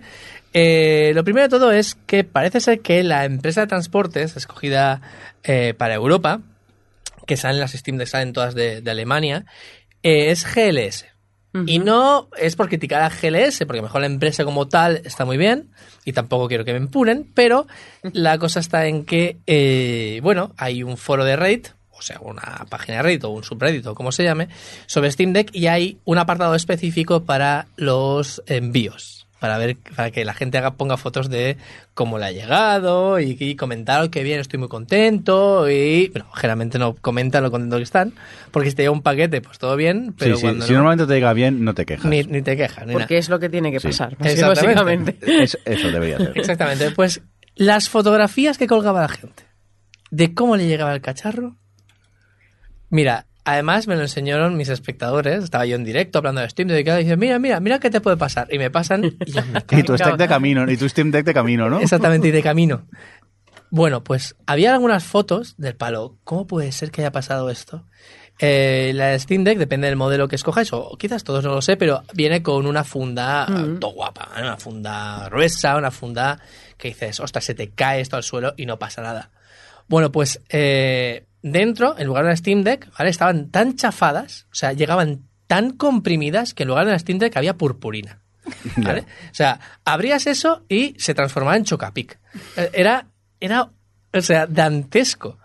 Y yo he hecho la prueba en directo. Bueno, en directo no hice. Sí, sí, creo que en directo hice la prueba. No con la Steam Deck dentro, por si acaso, pero de intentar aplastar, aplastar un poco la, la funda. Digo, esto es, esto es imposible que ocurra. Pues sí, sí, fotografía de la caja, el envoltorio de la caja, todo hecho en acordeón. Eh, luego abrían la caja, la caja de dentro mal hecha en acordeón y luego abrían la Steam Deck y toda la pantalla rota, doblada. Bueno, pues eso así de fotos, pero vamos, o sea, cientos de, de casos. ¿Se sabe si Valve se está haciendo cargo de eso? Pues mm, no lo sé, pero supongo yo que eso eh, lo debería cubrir el seguro de la. Sí. de- de- Sí, pero igualmente, es, es- aunque te lo cubra el seguro, es una putada, porque ya van llegando pocas y, y encima que te llegue y luego tengas que esperar a que te vuelva a llegar. Pues el, el tema es este, ¿no? Que además, por ejemplo, gente con fotos de en el buzón. ¿Sabes? Este, un buzón de cartas, ¿no? Pues Sí. metiendo en el buzón de las cartas, con lo cual acaba haciendo, eh, hecha una pizza, ¿sabes? Cosas por el estilo. Y además de todo esto, es el mismo día o la, dos o tres días que me iba a llegar, me viene un espectador, que creo que, que es el mismo que me pasó estas fotos, porque le gusta hacerme sufrir, y le dijo, mira, mi eh, Steam Deck ha llegado y que sepas que hay dos modelos distintos de Steam Deck. Dentro de, aparte de los modelos que puedes comprar internamente, dependiendo del ventilador que te pongan, del disipador, ¿sabes? Eh, lo que saca el calor hacia afuera para que eh, no se queme el procesador. Resulta que hay un modelo pues que va perfecto, que hace mucho ruido porque al final eh, es un ordenador muy potente metido en una cajita muy chiquita, pues hace ruido de ventilador, pero no molesta, eh, como comentaré ahora, gracias a los altavoces que tiene. Pero luego hay uno que hace un pitido. Un pitido de, de, de- De T4, de- de de- aeropuerto. de aeropuerto. Hace un pitido de. Bueno, pues. Mi resulta- antigua Play 4. Más o menos. Exactamente, exactamente. Pero tú imagínate que lo tienes en la cara. Ya. Porque al final es, es un dispositivo que tienes muy cerca de la cara. Pues parece ser que es insufrible. Insufrible. Entonces yo ya, claro. digo, me va a venir hecha un acordeón Ya. y con el pitido a la vez. O sea, todo junto. Antes de entrar en el tema de cómo es la Steam Deck, Adri, ¿por qué a ti te ha llegado un pelín más tarde la Steam Deck? Bueno, porque la de Rafa venía de Madrid, que ya podía haber sido la mía, y la mía venía de Utrecht. Eso para empezar. Sí, sí, pero ¿por qué? ¿Por Pero qué? confiesa, confiesa. A ver, no, yo está, creo que está bien contarlo porque así si os pasa, que sepáis que tenéis este recurso. Eh, yo estaba tan feliz en, mi- en el Virtual Stage. en- en- Allí Los Ángeles de San Hollywood. Rafael. Sí, Los Ángeles de San Rafael. eh, y me llegó el email. Yo había hecho una reserva allá en sus tiempos de. Había dejado mi reserva en Steam para comprar el Steam Deck. Y me llegó el email de ya tienes tu Steam Deck, la puedes reservar hasta tal día, tal hora. Y yo, pues a por uvas, a por uvísimas, a por grapes, porque estaba allí. Mira, 600 emails sin leer, ya me los leeré luego. Efectiva- bueno, es que claro, tenía un montón de leer y pues bueno, no, no estaba mirando mi correo personal, la verdad. Y de repente yo ya estoy la, la, la, viviendo mi vida y de repente me llega un email de Valve, o sea, bueno, de Steam, eh, diciendo, bueno, te hemos devuelto el dinero de la reserva porque no has cogido tu Steam Deck. Ya te hemos devuelto tus 4 euros. Y fue como, ¿qué? Porque además, claro, ya me metí en la página de reservar otra vez la consola y ya las daban para octubre de, do- de este año. Sí. O sea, ya vuelves a a entrar en la cola esta. Bueno, pues eh, pasé mi periodo de luto, en plan, bueno, ya tienes, me acabo de comprar la PlayStation 4, 5 en realidad, o sea que eh, yo ya autoconvenciéndome de que no pasaba nada, justificándome, porque además en los últimos meses me he comprado, uh, yo no tenía casi ningún juego para Steam y de repente tengo el Portal, tengo el Undertale, tengo un montón de juegos que me apetece mogollón jugar. Novedades, hay novedades. No, bueno. todo novedades, bueno, ya sabéis, es mi rollo. Y, mm, y entonces, no, pues les escribí, les escribí al Steam Support, les dije, oye, que me falta una patata para el kilo, que me llegó un email y estaba de, de viaje de trabajo, que sí tal. Y los de que me, contestaron y me senté un poquito mal, la verdad. La respuesta era como, bueno. Como un gesto de generosidad, eh, como Steam Support, te vamos a poner para que puedas gastarte 700 euros. Es como, bueno, vamos a calmarnos. Pero efectivamente respondieron bien, enseguida me pusieron un enlace para poder comprarla y la compré y me ha llegado. Pero que sepáis que, oye, que si os pasa esto, que, que no está todo perdido. Vale, podemos continuar. Gracias por, por hacerme la humillación en directo. Hombre, es que vemos el grupo de Telegram y leemos eso todos y decimos, no puede ser, no puede ser. Es que le- de lerdes. Sí, sí, de hecho no lo ibas a hacer porque dices no me van a contestar. Sí. No, tal. No lo hice, y- pero no Por tenía eso. ningún tipo de, De esperanza. de Van a, esperanza. van a pasar de mí, no Van a pasar ni de puto mí. Hombre, caso. claro, es que también eres, tonta, eres tonta. Te gusta ser tonta. O sea, pero bueno. No, pero igualmente supongo yo que, que ya las tienen contadas, ya saben lo que tienes, entonces... si no Sí, realmente, claro, había sido. Yo les escribí un día después, pero claro, yo me enteré cuando de repente recibí Claro. el email de ayer se finalizó tu plazo, te devolvemos tu señal. Entonces, yo había, había pasado solo un día. A lo mejor si les llevo a escribir un poquito más tarde, pues a lo mejor hubiesen pasado de mí, pero. Bueno, Rafa, Rafa, que, yo vi que la probaste en tu canal de Twitch en directo. Me ha llegado perfectamente y la verdad es que estoy muy contento. Eh, sí, estoy Sí. muy contento. Primero porque es un proyecto, ya sabéis, que funciona con Linux. y Además, todos los juegos funcionan perfectamente, los que están bien adaptados. Los que están poco adaptados, también la gran mayoría funcionan bastante bien. Pero hay algunos que no funcionan. Pero no es que no funcionen porque nos ejecuten, o no es que no funcionen por, mm, ¿sabéis? Oh, es que Linux esto es para Windows y tal. No, no, no. Realmente no tiene esto que ver. Sino tiene que ver con los controles, tiene que ver con que no tienes un teclado, tiene que ver con que no tienes un ratón. Y yo, eh, la primera en la frente. Hay algunos juegos que sí que van mal, ¿vale? Pero suelen ser juegos eh, no muy antiguos, no necesariamente muy antiguos. Hay muchos muy antiguos que funcionan muy bien, pero justamente el primero que probé, que está esto grabado porque hice un unboxing y tal, todas estas me gusta, me gusta grabarlas porque luego lo utilizo para documentar vídeos y demás.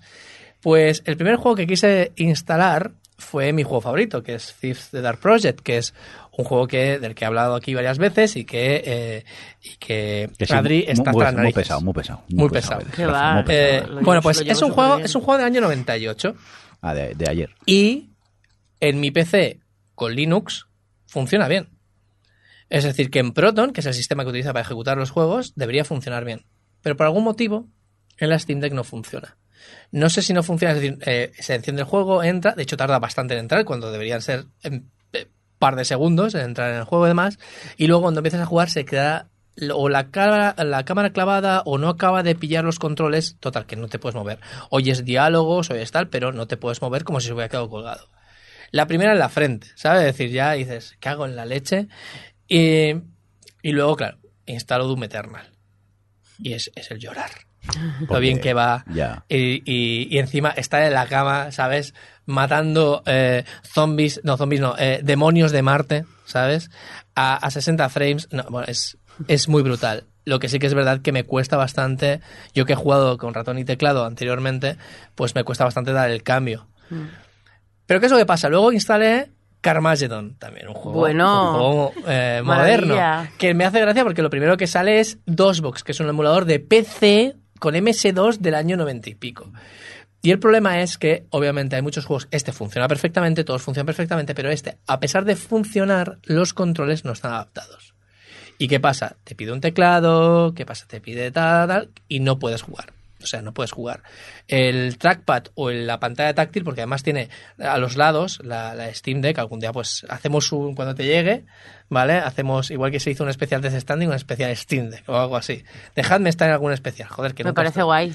Eh, pues juega, pues Jue- juega juega. a las Tofas, juega al Horizon Zero Dawn, juega a cosas. No hemos, Juego- hecho, juego- no hemos hecho el de Zelda ¿eh, todavía. Es verdad. Yo tampoco me lo acabo. Yo tengo una pregunta sobre este tema, porque leyendo sobre juegos y tal, o sea, yo hay dos juegos que tengo, eh, que tenía en Steam, bueno, que tengo en Steam, eh, que los jugué porque cuando yo, o sea, con, con Roberto, con mi ex Roberto, eh, él tenía un pepinazo de ordenador y yo podía jugar a estos juegos, yo no he tenido nunca ordenador, PC de jugar, la verdad.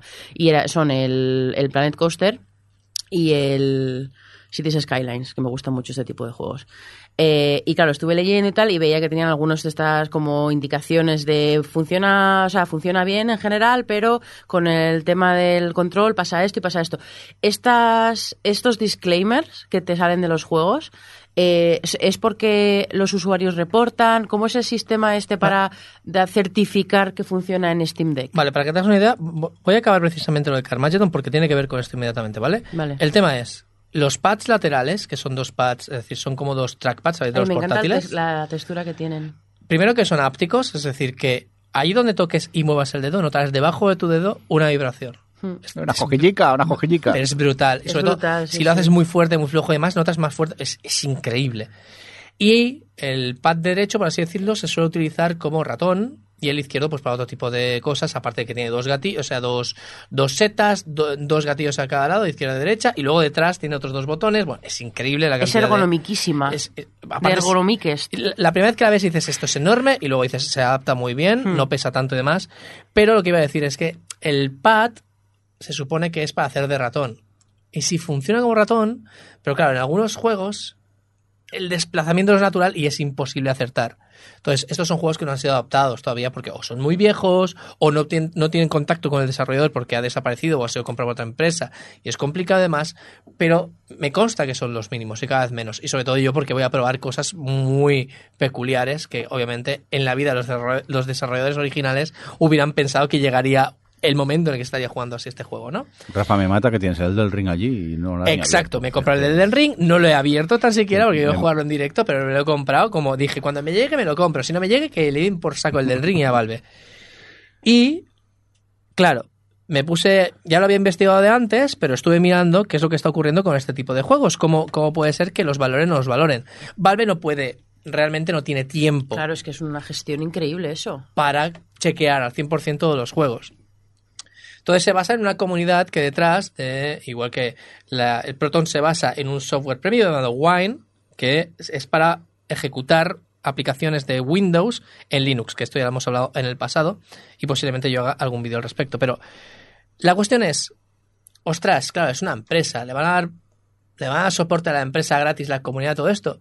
Pensad que Proton es open source y se puede utilizar en otros ámbitos, no solo en Steam Deck, no solo en el Steam. La gente lo puede sacar y hacerse sus propias capas de compatibilidad y demás gracias a Valve. Pues gracias a esto, la comunidad también se vuelca y dice, ostras, una cosa que es de todos, por mucho que lo ha hecho Valve, es de todos, pues vamos a colaborar todo lo que se pueda. Claro, y es que lo pensaba porque yo juego a juegos muy antiguos. Y digo, oye, pues si yo puedo, yo qué sé, dar después. Yo, ¿A cuánta gente está jugando ahora al Portal? Bueno, supongo que ahora con el, el Portal. El Portal está, creo que eh, soportado 100%. Sí, sí, el Portal sí. Eh, pero bueno, que yo juego juegos de 2013. Sí, sí, sí, sí. No sé si se puede. No son tan antiguos, ¿eh? Porque piensa que los que yo juego son del 98. Así que eso bueno, ya seguro, claro, no es el CIF, seguro que esos están, están soportados. Pues bueno, la comunidad y Valve lo que hace es valorar, ¿vale? Eh, Valve tiene que pasar todo por Valve, es decir, la comunidad no dirá esto y ya Valve lo pone, tiene que filtrarlo. Pero la comunidad lo que valora, y, Valve lo que valoran es, por ejemplo, si necesitas teclado alguna vez, te lo marca. O sea, no te deja ejecutar el juego como si fuera un juego limpio, ¿no? Es decir, funciona 100% ya sale el juego, le das al botón, sino cuando lo ejecutas te dice que tengas en cuenta la primera vez creo que es, que tengas en cuenta que vas a citar el teclado, con lo cual vas a hacer esta combinación de teclas. Que tengas en cuenta que a lo mejor, por temas de cómo es la resolución de pantalla antigua y eh, tal, el trackpad te va a ir un poco regulinchi, que tengas paciencia. Pero que es el juego, funciona al 100% y con un poco de tuning, ¿sabes? Podrías llegar a jugar sin ningún problema. Esto es lo que te marca alguna cosita. Una duda. Eh, ya sé que no es la función principal, porque la gracia de la Steam Deck es que es portátil, pero tú le puedes enchufar un HDMI, un ratón y un teclado y jugar en la tele de tu casa. De hecho, mi experiencia es que sí, ¿vale? Mi experiencia es que compras un dongle, esta palabra que le ha hecho muchas gracias Adri antes. Cuando has hecho la pregunta ya me estaba riendo. un, un, dongle es, es un dispositivo, es como un hub de estos, es, un, es un cacharro con varios puertos, ¿no? Si fuera, si fuera simplemente un hub USB que se llaman, que tiene varios puertos USB y te replican eh, varios puertos para que puedas conectar varios dispositivos, pues eh, los dongle son esto mismo, pero además tienen por lo general internamente pues un HDMI o una VGA o una Ethernet o lo que sea. Los dos que he probado, los dos me han ido muy bien, que por cierto, eh, no fue sponsorizado, pero hay una empresa que se dedica a hacer portátiles con Linux y hardware para Linux. Que, es, que, tiene sede española, no sé si es 100% española, pero tiene sede en España, llamada Slimbook.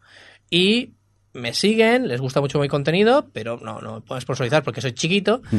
Y me enviaron un hub para que lo probara en mi casa ahí yo, eh, a, a, mis cosas, y les dijera si funciona o no funciona, porque no tenían, ¿eh? no, no tienen Steam Deck. Y yo lo que hice es en directo probarlo y darle las gracias porque la verdad es que... Y ese, e, ese, ese, ese cacharro, que es bastante random, por así decirlo, que sí que funciona en Linux y demás, sin haberlo probado ellos antes, también funciona en Steam Deck. Con lo cual, eh, bueno, pues con, eh, la verdad es que creo que la compatibilidad con estos dispositivos puede ser bastante alta, así que compres el que compres perfecto, pero Valve también está haciendo su propio dock. Sí. Como el de Nintendo. Sabes que la Switch la ponéis, la conectáis. De hecho, es la, capacidad, una de las premisas de la Switch, que la metes en ese dongle, en ese dongle, ¿no? en, ese, en ese dock y sale directamente a la televisión. Aquí hay pequeños problemas con esto. Y es que eh, sí, tú puedes conectar cualquier hub de esto, la tienes ahí encima de la mesa, la conectas a la tele y todo esto. Pero ¿qué ocurre? Si vas a jugar con un ratón y teclado, obviamente si son de cable, pues estarán conectados a eso, va a ser un poco incómodo, pero podrás jugar en la televisión o en una pantalla de ordenador o lo que sea que tenga HDMI. Pero claro, al menos sí, no podrás jugar en la versión portátil, pero esos juegos que a lo mejor te apetece jugar Exacto. de esta forma sí que los puedes jugar porque no te darán problemas de compatibilidad. No te dan problemas de compatibilidad. O incluso, pues eso, puedes llegar a jugar con ratón y teclado en la pantallita de, de, de la Steam Deck sin necesidad de conectarla por HDMI.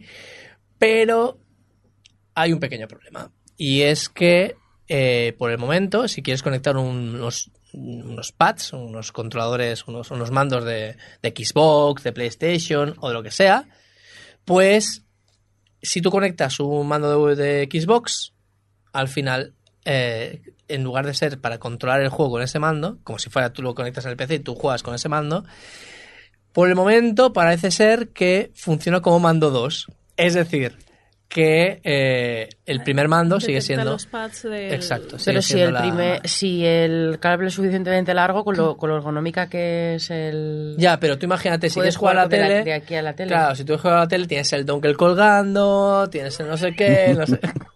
El dongle colgando. El dongle colgando, título, soy- título del Tienes programa. el dongle col- colgando, me gusta. Eh, simplísima. O sea, Espera, que voy a apuntar el título del programa. Podéis había continuar. Pues, bueno, pues es- se hace un poco incómodo. Lo bueno que tiene estos dongles... Madre mía. Lo bueno que tienen todos... es- La gran mayoría de estos tenéis que vigilar cuando compréis uno y es que permitan carga. No todos permiten carga a la vez que se usa. Y en el caso de los dos que probé yo, sí que tenían carga. Que también yo, idiota de mí, lo Sí. puse, lo puse, Maravilloso. lo puse en un ladrón. Dije yo, esto no funciona.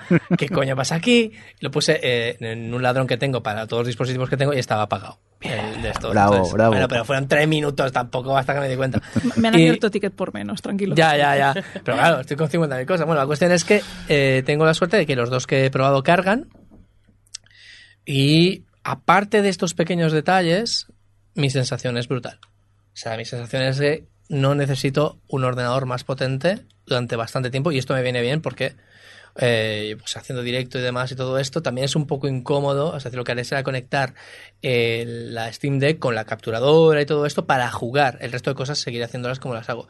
Porque me es un poco incómodo jugar, capturar y demás, no sé qué, que lo hace mucha gente, pero también hay mucha gente que lo que hace es tiene un orde- un ordenador pepino y un ordenador menos potente simplemente para capturar. Entonces yo lo que haré será algo parecido. Steam Deck para jugar y mi ordenador principal para hacer el streaming. Resumiendo, que es muy contento Yo- con la compra. Pues la verdad es que yo, que no tenía un ordenador pepino para jugar, estoy súper contento. Si yo hubiera tenido un super ordenador y demás y no aprecio el tema de que sea portátil, es decir, si a mí me la suda, pues entonces quizás no hace ninguna falta. Yo no empecé a jugar, pero estoy contentísima porque es el- efectivamente mi primer ordenador pepino propio para jugar. Pero iba a decir, ah, vale, yo iba a proponer una cosa. Eh, yo, como yo voy a volver a Barcelona dentro de un mes y pico, Hostia, eh, no tenemos, manera, que, eh, es que no para esto. tenemos que hacer un especial de Steam Deck. Porque además eh, ya en, en estas semanas tenemos que mirar cómo instalar Epic. Tenemos que probar, cómo, o sea, tenemos que mirar, probar muchas cositas. ¿Ya queréis jugar a Fornite? No, es que tengo en Epic una- unos juegazos que fijo, que flipas. Eh, el tema es que- De los que regalaban. Precisamente Epic no se puede instalar, Vaya hombre. pero existe... había eh, un- eh, exacto, una. Epic, Epic eh, eh, o sea, la Epic Store, Epic no deja eh, que se instale en, en Linux. Primero por, por temas de las anticopias que no funcionan en Linux y demás, y segundo pues porque quieren, ¿sabes? Es decir, no quieren que esté ahí, ¿sabes? Mm. Que lo controla Valve, en cierta manera, aunque es el sistema totalmente libre, es como si fuera Windows en el fondo, que es como decir que, que Windows lo controla Microsoft, por supuesto que sí, y, pero eh, la cuestión es que eh, existe lo que se llama el eh, Heroic Launcher, creo que se llama, bueno, existe, la comunidad ha hecho unos launchers propios para aunar, eh, por ejemplo, GOG, eh, Epic y demás, no sé, qué, no sé cuántos, y todo aquello que no tiene soporte oficial, gracias a Proton, eso vuelvo a decir, ha- han hecho cositas para que la gran mayoría funcionen. Algunos funcionan muy bien, otras cosas funcionan. Es, es un tema de tiempo, es un tema con un, un poco de tiempo pues que vaya empezando a funcionar todo o incluso empresas que no daban soporte empiezan a dar soporte para Linux y por lo tanto empieza a dar soporte también al Steam Deck. Yo solo quiero añadir que ya tuvimos la anécdota de Johnny cayéndose sentado jugando con la VR. y antes Rafa ha hecho un gesto que, claro, la gente que, que no está aquí presente no ha podido apreciar, pero cuando ha hablado de que está jugando al Doom en la cama, ha hecho un gesto como de sostenerlo mientras está tumbado justo encima de su cara. Narices rotas. Yo estoy esperando, por favor, que empiecen ya los primeros casos de gente que está jugando con la Steam Deck en la cama y se le cae en toda la cara. Porque si a mí me pasa con el móvil más de una vez, Claro. eh, creo que es uno de los principales riesgos e inconvenientes que va a tener esta consola. Pero Pero yo, a mí, o sea, yo tengo la Switch y no, y nunca, o sea, lo de jugar en la cama así con el- la Switch arriba, que sería un poco lo mismo que con esto, me parece lo que qué incómodo, ¿no? Mm. No es lo mismo que un móvil, eso pesa, eso no es, aguantas así dos minutos. Que va, que va. Rafa pone cara de yo ya lo he hecho. Lo he No, hecho no, sí, sí, bastante, está o sea, abriendo cara de por qué dices eso. La, Sí, la yo cosa, la cosa es que yo creo que jugando el Doom dormirme va a ser un poco complicado. Eso también es a lo mejor jugando juegos mustios, ¿sabes? De, Sí. de que a lo mejor pasa una cosa entre cada... Yo qué sé, pues a lo mejor sí, pero... Cada hora y cuarto hay un evento. Oye, pues vamos a dejar ya la Steam Deck y vámonos a por los jueguitos, que, que Adri está aquí un poco inquieta.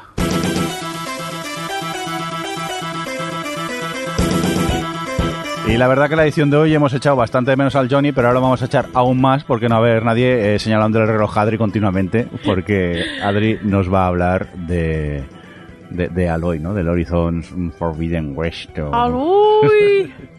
Pues ¿Qué sí, pasa? ¿Ya te has acabado el juego tranquilamente? ya me lo he acabado. ¿Cuántas horas? 90, ¿Te has hecho todos los logros esta vez o no? platino. No va, pues ala. ¿Qué nos cuentas de Mi tercer platino.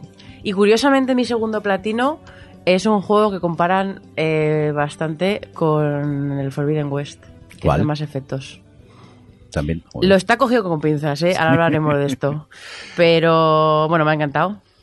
¿Hay alguna duda con esto? He dedicado 90 Na- horas, lo he odiado. lo, na- nadie lo dudaba. No, me ha encantado. eh, no, pero está siempre la cosa del primero me gustó mucho, el primero es un juegazo y de repente, eh, pues bueno, ¿qué hacen para llevarlo un poco más allá? Que no sea, o sea, que haya espacio para mejorarlo y, y, bueno, pues hay muchas cosas que se han mantenido.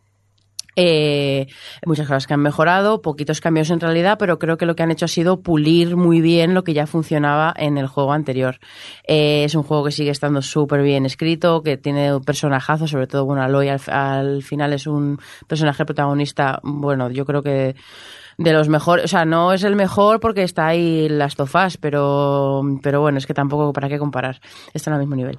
Eh, y luego que es un juego, pues súper divertidísimo. Eh, entonces, bueno, pues así de primeras, eh, pues una cosa que yo me preguntaba mucho es que al final el juego anterior eh, iba mucho sobre, o sea, tú eras, tú eras un poco como Aloy, tú ibas descubriendo ese universo como Aloy y había muchos, como es un elemento, usa un, juego muy posapocalíptico, súper posapocalíptico, que este ya está en una tierra como, pues muy de tribus, de ella está es metida como en su propio mundo y cuando sale pues tú vas con ella descubriendo cosas, ¿no? Eh, y en parte la narrativa estaba, o sea, giraba mucho en torno a eso, entonces yo, claro, yo ya tenía mucha curiosidad, como al final la narrativa del Horizon, que nunca llegamos a hablar aquí de él, yo creo, eh, ojalá lo jugarais uno y el dos para que pudiéramos hacer un especial, porque se presta mucho el, el Horizon a, hablar con spoilers, yo no diré ningún spoiler aquí, eh, por eso no voy a hablar de qué va este específico, porque entonces sería spoilear un poco lo anterior. Eh, pero, pero yo tenía curiosidad de ver cómo evolucionaban un poco esta, este planteamiento de la narrativa. Y la verdad es que lo han hecho muy bien, eh, porque, porque bueno, pues que retoman a, a un Aloy que ya sabe eh, perfectamente cómo está el percal, eh, y lo meten mucho en su actitud. Y ya desde el primer minuto uno mola, porque es que está eh, tiene con perdón el chichi para hacer unidades de farolillos porque es como hasta hasta entonces eh, había o sea que al final en ese mundo posapolítico había mucha espiritualidad había mucha ritualidad había muchas pues bueno los dioses por aquí los dioses por allá toda esas esa eh, tecnología o sea como de tiempos pasados y tal la gente la tomaba como si fueran dioses eh, como es una cosa como muy interesante del, del Horizon en general. Eh, y claro aquí ya Aloy que ya ya sabe lo que ha pasado ya sabe por qué está todo qué significaba todo eso y ya tiene ella tiene lo de ya lo habréis visto no el foco este que es el como el hub ya que tiene de información eh, con el que controlas tú y con el que controla ella el mundo que le rodea pues ya está pasadísima de vueltas. Entonces ya cua- cuando le viene cualquiera con el rollo de porque los dioses mira dioses déjame tocarme la narices. Eh, y entonces es- mola mucho porque tiene mucha actitud. Bueno, ya la tenía, pero, pero lo han metido mucho en la actitud, lo han metido mucho en la forma que tiene de interactuar con todo el mundo. Y una cosa que me gusta mucho del personaje es que siento que en los juegos los personajes eh, de estos tipos de mundos y tal son bastante como de una nota, ¿no? Que al final tienen una actitud y tienen una personalidad y así reaccionan, o sea, así actúan con todo el mundo. Pero Aloy es un personaje súper multidimensional y cambia su personalidad todo el rato dependiendo a quién tenga delante y qué le están diciendo y tal. Es que me parece tan dinámico que cada conversación, al final es un juego que es de leer mucho. Bueno, puedes optar siempre no por no, por no leer toda la conversación, pero a mí me gusta tanto que, que me, al final acabo teniendo todas, todas las conversaciones. Eh, y es siempre súper interesante y siempre te aporta algo nuevo, ya solo aunque sea por el personaje, por el propio, por la propia Aloy, ¿no? Eh, entonces ha sido como muy interesante verla en esta nueva actitud, con esta nueva, porque bueno, obviamente hay como una nueva amenaza así como para la Tierra y entonces ella es como la eterna salvadora. Pero pero mola mucho pues eso, porque al final aquí ser el, ser el héroe es como muy solitario y han basado un poco todo el juego en pues lo que ella está sacrificando, o sea, ella está sacrifica- sacrificando su vida, sus amigos y el tener una, una vida con un poquito más de significado más allá de salvar el mundo, por salvar el mundo. Y de aquí es donde saca la gente lo del Mass Effect. Porque hay una cosa, no, no voy a spoilear, pero cuando pasa como el- los- las dos o tres horas que son un poquito más de prólogo del juego, llega un punto en el que, en abstracto, hay, se parece al Mass Effect en el sentido de que no hay una nave, pero hay como una base de operaciones. Entonces, eh, como todo el, el punto de partida el del juego es que tienes que buscar cierto tipo de cosas y ese cierto tipo de cosas son misiones eh, primarias pero paralelas que tú eliges hacer y que tienen que ver con personajes secundarios que han sido eh, tus, que son tus amigos que han sido tus aliados en el juego anterior. Entonces claro pues este punto de siempre tienes una- un lugar al que volver tienes un montón de aliados eh, que, que tienen que ver con tu historia pues un poco lo que han comparado con Mass Effect. Lo que pasa es que bueno y el hecho de que Mass Effect en el fondo, en el fondo ya lo hablamos aquí qué maravilla eh, es, es una novela visual shooter. Y yo creo que el Horizon no es tan o sea, es un juego mucho más eh, o sea no es, no es tan de leer pero o sea no es tan novela gráfica. Pero pero bueno yo es un poco las dos cosas que le veo similares, de o sea, un poco de planteamiento argumental de cómo han estructurado el juego o cómo han estructurado el mundo abierto, pero más allá de eso me parecen juegos, eh, pues la verdad es que bastante distintos, a lo mejor se me escapa algo, pero, pero yo no lo veo mucho, la verdad. Hombre, se te va a escapar algo ¿Eh? con platino los dos. Que se te va a escapar. O sea, Ya, no, bueno, de que quiero decir, se me escape algo de que no, es- no esté haciendo un clic de- con algo en concreto. creo que lo habrías hecho ya. ese Ya, clic que- no sé. creo. Es que qué, jo- qué dos juegarrales, ¿eh? Pero duda, eh, ¿hay mucha diferencia entre el juego, el primero, el original y esta segunda parte? ¿O es casi calcao?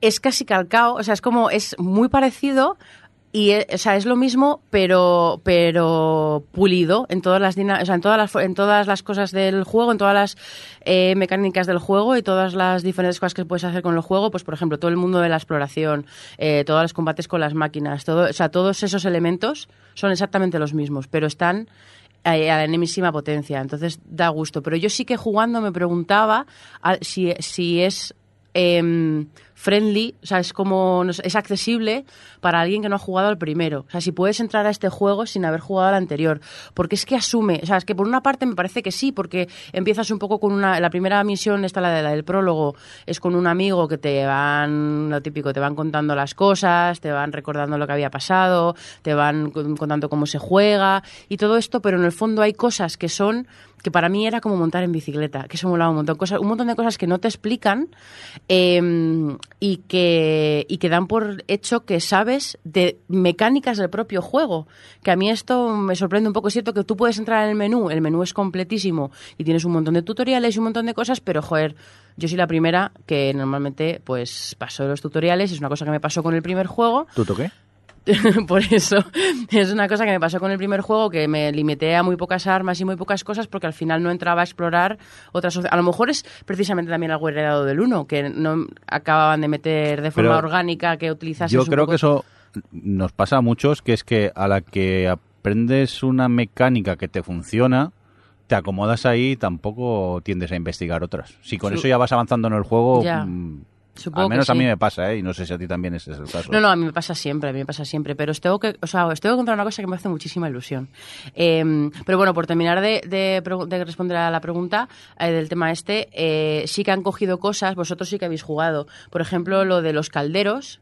¿Os acordáis Sí. de los calderos? Pues los calderos eh, siguen estando, siguen siendo una parte principal, bueno, principal del juego, pero ahora ningún caldero es igual. Los calderos son como mini mazmorras y cada una tiene un planteamiento completamente distinto y hay calderos loquísimos.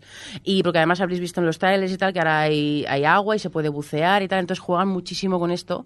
Eh, y lo de los calderos, pues es lo que digo, es lo mismo que a lo de antes, pero eh, por mil. Entonces, es más de lo mismo, pero mejor. Es más de lo mismo, pero mejor. Hay- y en este, la otra, la cosa así más nueva que han metido es lo de las para, lo de la parabela. Que una parabela a tiempo. Yo no, o sea, ¿Cuánto decir, tardaste en usar la parabela a la que pudiste? eh, of course. Luego la acabé usando menos de lo que imaginaba, porque al final lo que mola de- del Horizon es ir por ahí caminando, encontrarte con una máquina y empezar. y, eh, vamos a Ven ver. aquí, vamos a ver. Porque además una cosa que han hecho en, el en este es que ahora las máquinas. Eh, antes pues tenían sus partes y no sé qué, ahora tienen 357.000 partes, tienes todas las armas que, con los diferentes elementales y todo eso, y ahora hay una posibilidad de estrategia para enfrentarte a una máquina brutal, y es que es una cosa que me divierte muchísimo el juego. Que al final yo hablo mucho de la narrativa, que no sé qué, pero luego tú ponme una maquinita, tú ponme mis armitas, y yo Hombre, pienso, claro. a ver, ¿qué voy a hacer con este? Le voy a mojar un poco y luego lo voy a electrocutar, y luego lo entonces es, es muy divertido jugar. ¿Por qué pones las Pero- manos como el doctor maligno cuando hablas de eso? Sí, no lo sé, es como... Es el lado sádico de, de Adri. Eh, pero una cosa que me hace mucha ilusión contaros es que yo jugué al Horizon. Yo, yo cuando re- volví a los videojuegos, fue con la PlayStation 3, cuando un amigo me dio la 3 porque se había comprado la 4. Y mm, primero jugar Last of Us, que es empezar muy fuerte. O sea, es como, es como volver a los videojuegos bastante fuerte, porque yo lo había dejado allá cuando, eh, cuando llevaba un par de años de carrera o así. Ya me metía a saco con el mundo pelis y cine y ya no jugaba, no dedicaba tiempo a jugar. Y volver al mundo de videojuegos entrando por Last of Us es fuertecito. Pero es que lo siguiente fue el Horizon. Y estamos hablando de que 2014, 2015, por ahí. Han pasado siete años. El los- Horizon es de PlayStation 4. pues entonces ya a lo mejor sería un poco más tarde. Cuando... De hecho, eso te iba a preguntar, porque el 1 es de PlayStation 4 Sí, y el 2 es de PlayStation 5. sí. ¿Has visto alguna cosa que te haga sentir a PlayStation 5 vale la pena? Claro, ahora, ahora ¿puedo, puedo hacer pausa en eso. Quiero hablar de eso. Porque sé que, o sea, vale, PlayStation 4. Si es la PlayStation 4, entonces sería 2016 o por ahí, que es cuando cogí la PlayStation 4. Sí. Pues han pasado, pues eso, de seis años, ¿no? Madre mía. vale. Eh, he mejorado muchísimo. Soy gamer. o sea, yo me acuerdo de estar jugando. O sea, claro, de repente muchas cosas que en, en el otro juego pues me resultaban como pues más ajenas o menos o, o menos naturales o algo así, en este de repente me he tenido que poner una dificultad más, que esto es muy fuertecito, ¿eh?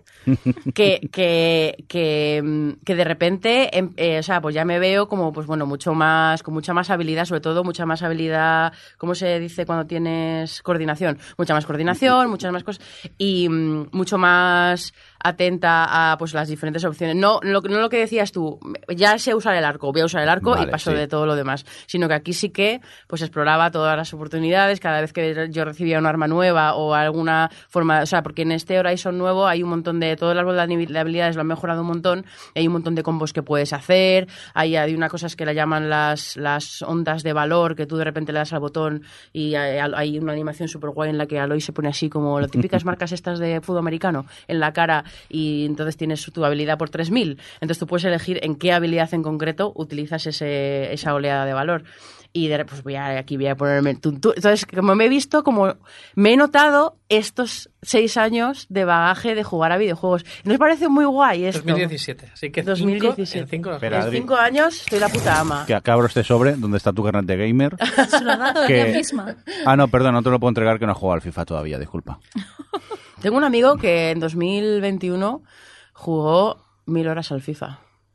Pero es un amigo, no eres tú, todavía no eres gamer, de verdad. Ya, pero ya solo por o sea, esas mil horas tiene que rezumarles por los foros. Cuando viene a casa a ver pelis algo se pega, ¿no? Ay, Pero bueno, y lo que me preguntabas de la PlayStation 5, eh, claro, yo tenía la 4, además la normalita, la, no la Pro. Y para cuando iba a, cuando iba a llegar al PlayStation 5, pues me compré una tele nueva Y a de disfrutar. 68 pulgadas, que la tengo ahí, que es como, estoy un poco... Eh, em, esa fue una inversión para aprovechar la PlayStation 5 con el Horizon, era todo, era todo mi objetivo vital. Em, y claro, nota muchísimo cambio. Porque, claro, o sea, la PlayStation 5 va como un pepino, eso carga como Los Ángeles, se ve que flipas, con la, con la con mi tele nueva que tiene 4K es absolutamente increíble. Y yo jugué la mayoría del juego porque me daba miedo, porque Alex, que estuvo aquí en el último programa, ¿no? ¿O fue el anterior? Bueno, O el anterior, sí. Alex me Nuestro dijo- compañero del OT- del OTV, para entendernos también. ten cuidado con el con ponerlo en que priorice el rendimiento, porque una vez que juegas a 60 frames de puta madre no sé qué, volver atrás es muy difícil. Porque ya lo ves todo como si fuera como si fuera trompicones. Y mi hermano me dijo lo mismo, el conseguidor me dijo lo mismo. y yo dije, bueno, pues con el Horizon yo no quiero, yo no quiero problema. A mí no me tal, yo voy a jugar, lo puse como prioridad, el, pues el- entiendo que si no es rendimiento es la mm, Calidad. la calidad de imagen o lo que sea, y jugué la mayoría del juego así. Pero las últimas 10 horas o 15 horas me lo puse. Diferencia. Eh, diferencia. Muy fuerte. Y además entendí perfectamente por qué me recomendaron porque luego lo volví a poner como estaba antes. Y va a puto trompicones, pero claro, yo estaba, yo las 80 horas que jugué primero, yo decía, pero si esto se ve genial, pero ¿cómo puede ser que me cambie tanto como para que... No, no, no, no, cambia muchísimo. Es como, o sea, es el fotorrealismo absoluto y incre- o sea que me que lo estoy contando como si fuese el descubrimiento de la vida ya lo sé pero claro yo nunca había tenido una consola con tanta potencia con tanta calidad de imagen con tanta Oye, del fotorrealismo, eh, ¿cuántas horas de lo jugado han sido haciendo tus fotos en el juego?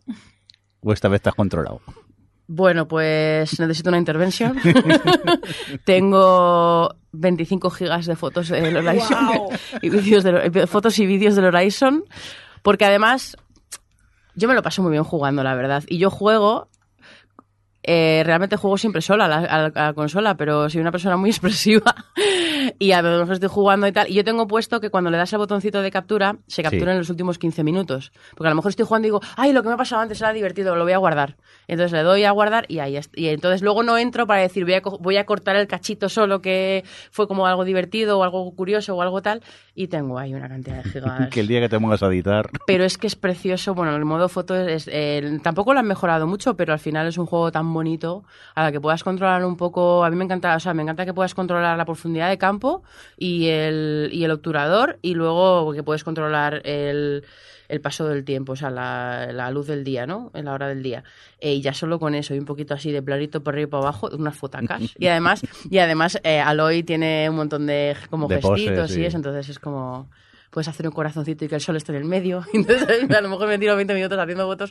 Es que, claro, además, cada vez que llegas a un sitio nuevo, esto es el Forbidden West, es toda la parte. En el 1 se identificaba mucho dónde, está, dónde estaba situado, que además yo había justo estado de viaje por ahí, pues por Colorado, por Yosemite, por toda esa zona. Y esto es el Forbidden West, que es toda la parte de Los, eh, de Los Ángeles, de Yellowstone, o sea, perdón, yo había estado en Yellowstone, esto ya Yosemite, de San Francisco y tal y es súper reconocible.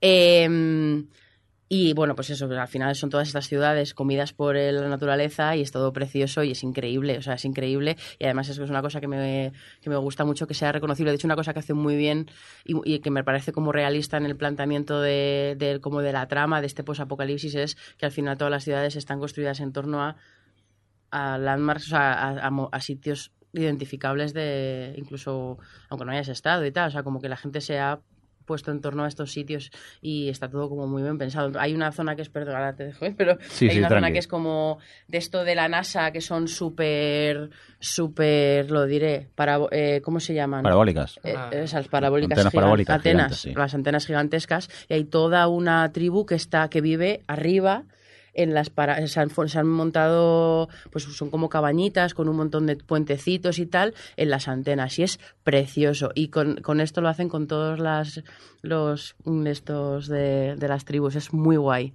muy guay porque está siempre como esa mezcla de lo nuevo, o sea, la tecnología, pero con, con, pues bueno, el reconstruir y todo eso. No, Adri, que estabas hablando de que, bueno, los escenarios son un poco San Francisco, Los Ángeles y tal, y me acordado de una cosa de que tú entraste en un bar en Los Ángeles y ¿quién había allí?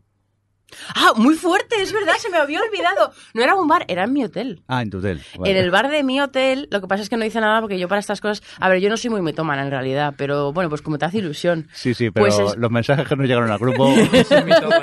No soy mitómana, pero es como, ay, mira, pero si está aquí. Pues estaban. Eh, ¿Os acordáis de Mythic Quest? la serie de Apple. La serie de Plus, Apple, sí. de- que es, bueno, que es el... Sí, se entra en el mundo de los videojuegos, es una empresa de videojuegos. una sí. empresa de videojuegos. Eh, pues las dos beta tester, una de ellas es la voz de Aloy, bueno, es la voz de Aloy y la que le hacen el motion capture de Aloy y todo eso. Bueno, pues estaban las dos en el bar del hotel tomando algo y fue como, ¡Ah! Aloy, está Aloy ahí. Eh, pero, pero nada, solo lo miré y ¿Cu- les mandé ¿Cuántos minutos tardaste en, dar cuenta, en darte cuenta que la estabas mirando fijamente? No, no, no, sí, esa persona, no soy esa persona. Me da mucha vergüenza, ¿eh? porque esa- esa- esas dos muchachas pues estaban ahí tomándose su copa y eh, charlando Ya, ya. y a santo de Pero ¿te no. arrepientes de no haberle dicho nada? No, no me arrepiento, de verdad que no, Vale. porque ¿qué le voy a decir? Ay, me gusta mucho. Hombre, pues claro. O sea, a mí lo que me gustaría es- Hazte un yo- selfie, hazte un selfie conmigo. No, yo me siento y me tomo una copa con ellas y les hago muchas preguntas, pero si no es eso, yo no, a mí me da igual una foto. Ven aquí que hacemos modo foto. Modo foto.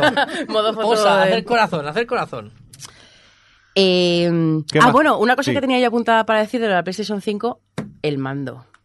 Claro, eso he pensado yo porque con, con Play 5 cuando lo probé la- el tema arco es muy chulo. Es pensé, muy para guay. Horizon va a molar.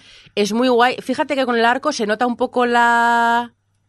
La tibantez de, Hmm. de la cuerda. Sí. Estoy intentando encontrar la palabra, Sí. la resistencia Sí. que te hace, pero sobre todo hay un movimiento en concreto que tú coges la, como la lanza y la pones contra una cosa para que estalle, bueno, te da igual, eh, y ahí el, el gatillo está durísimo. Es como casi, como, y, y me, o sea, y como, bueno, pues al final y cuando llueve lo notas, y a todos los cambios de ambientación, como se notan en la vibración del mando, es, es espectacular, es espectacular.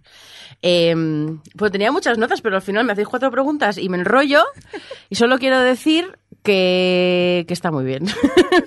que yo no, o sea, no le, no sé, no- la única pega que le pondría es que a lo mejor tiene armas de más. O sea, a mí hay un montón de armas que me sobran, pero bueno, a lo mejor las que a mí me sobran, otra persona dice, pues son mis armas favoritas del juego. O sea, que bueno, con estas cosas, pero creo que sí que tiene un exceso de, ya sabéis que a mí me da mucha rabia, por ejemplo, con el God of War o juegos así que son un poquito más de la parte más RPG, cuando tengo que pasar demasiado tiempo en el menú haciendo cosas, me da un poco de rabia. Y creo que al final el Horizon tiene un poquito de eso. Sí que es cierto que, por ejemplo, a mí no me cuesta nada entrar en toda la parte del archivo del Horizon y empezar a leer todas las historias que han escrito sobre las máquinas, sobre los personajes. Sobre todo me encanta leerlo y me encanta leer el lore, pero toda la parte de leerme el mundo armas, cómo usarlas, todo eso me da muchísima más pereza. Entonces, bueno, pues eso era como, uy, otra arma diferente, madre mía. Yo ya no puedo, llega un punto en el juego que ya no es así que... Pero eran necesarias para hacer el 100%, ¿no?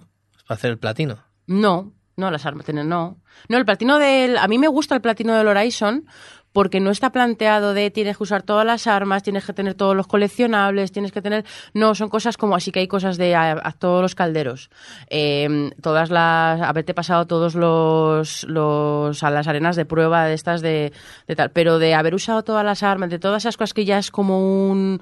Como casi hacer. ¿Cómo es? No es mining, ¿cómo es cuando. como farmear y cosas así que tienes que dedicar muchísimo tiempo. El Death Stranding. El Death Stranding es un platino que jamás en la vida haría porque son cosas ridículas ya. O sea, es como. Yo me lo hice. Yo no, ya, perdón, eh, perdón, cada uno con lo suyo, cada uno con sus taras. También, no, no. Pero. También hay que decir que nos pilló en pleno confinamiento y Claro, a mí claro. Me, me- mentalmente me iba muy bien jugar al juego. Entonces, pues eh, ya puesto me hago el platino también. Yo cuando acabé el juego, es cierto que yo eh, eh, al final creo que el juego se puede pasar, la historia principal, jugándolo a gusto y sin ir en plan a saco. A saco probablemente en 40 horas te lo puedas pasar. Sí, pero si vas en plan haciéndolo, disfrutándolo y eso, yo creo que en 60 horas se puede hacer bien. Las otras 30 que jugué yo Son de fotos. son modo foto, le- que lo leo todo, eh, y que hay días que me conectaba que a lo mejor solo tenía media horita para jugar y me iba por ahí, no, realmente no avanzaba, sino que me iba por ahí a disfrutar, a ver qué me encontraba, a, pues bueno, pues yo que sé, a disfrutar un poquito del, mun- del mundillo. Em, y... Y entonces, que eso, cuando acabé, cuando acabé la historia principal, solo me quedaban tres, eh, tres trofeos para hacer el platino, que eran de cosas que sí que, pues, a, a acabar todas las los, los fosos de lucha. Pues entonces ya dije, bueno, ya que solo me quedan tres, pues hago eso. Eh, porque los calderos ya los había hecho, o sea, como que es un platino muy orgánico, no es Sí, nada platino que- forzado que de simplemente de- por ir jugando ya te lo vas sacando. Casi, sí, casi, casi en general. Eh, porque incluso los típicos, no sé cuántos eh, muertes por tiro en la cabeza. Al final, a la que juegas un poco, a mí con lo que me gusta un buen tiro en la cabeza, la verdad. Pero, pero todas estas cosas salen casi. so- pa- vein- o sea, lo siento, pero no os da gustirrinín cuando estáis en un juego y, y joder, está un, el jefe de la tribu ahí de los chungos a tomar por culo, tú sacas el arco y de repente en un tiro en la cabeza ya te has pasado la misión de esa. Sí, sí, en un juego. En un juego, joder, claro. Si luego soy cero sádica para la vida. no, y en realidad para los juegos soy cero sádica, pero hago un poco, yo la verdad es que hago bastante el, extraerme de... Y eso que, que el Aloy es un juego que tiene, que es una cosa que me gusta mucho, que tiene muchísima empatía con, con la, o sea, como con el otro, ¿no? Con, con la persona que tienes enfrente, las creencias que tiene, eh, por qué hace ciertas cosas, de dónde viene que sean chungos y cosas así. Es un juego que trabaja, que habla mucho de eso y, y me gusta un montón, la verdad, porque además eso, como Aloy es una, es una persona tan, tan empática y tan comprensiva cuando no le están tocando las narices, pues, pues yo creo que es uno de los valores del juego, que precisamente... No, está, está bien que admitas que es muy empática y luego tú te dediques a hacer headshots. Eh, bueno, pero porque... Pero con empatía los hace Pero con empatía, pero con empatía. Empatía ante todo. Vamos, que recomendadísimo, ¿no, Adri? Pues claro que sí. Pues a ver si saco tiempo yo y me pongo con, con él en algún momento.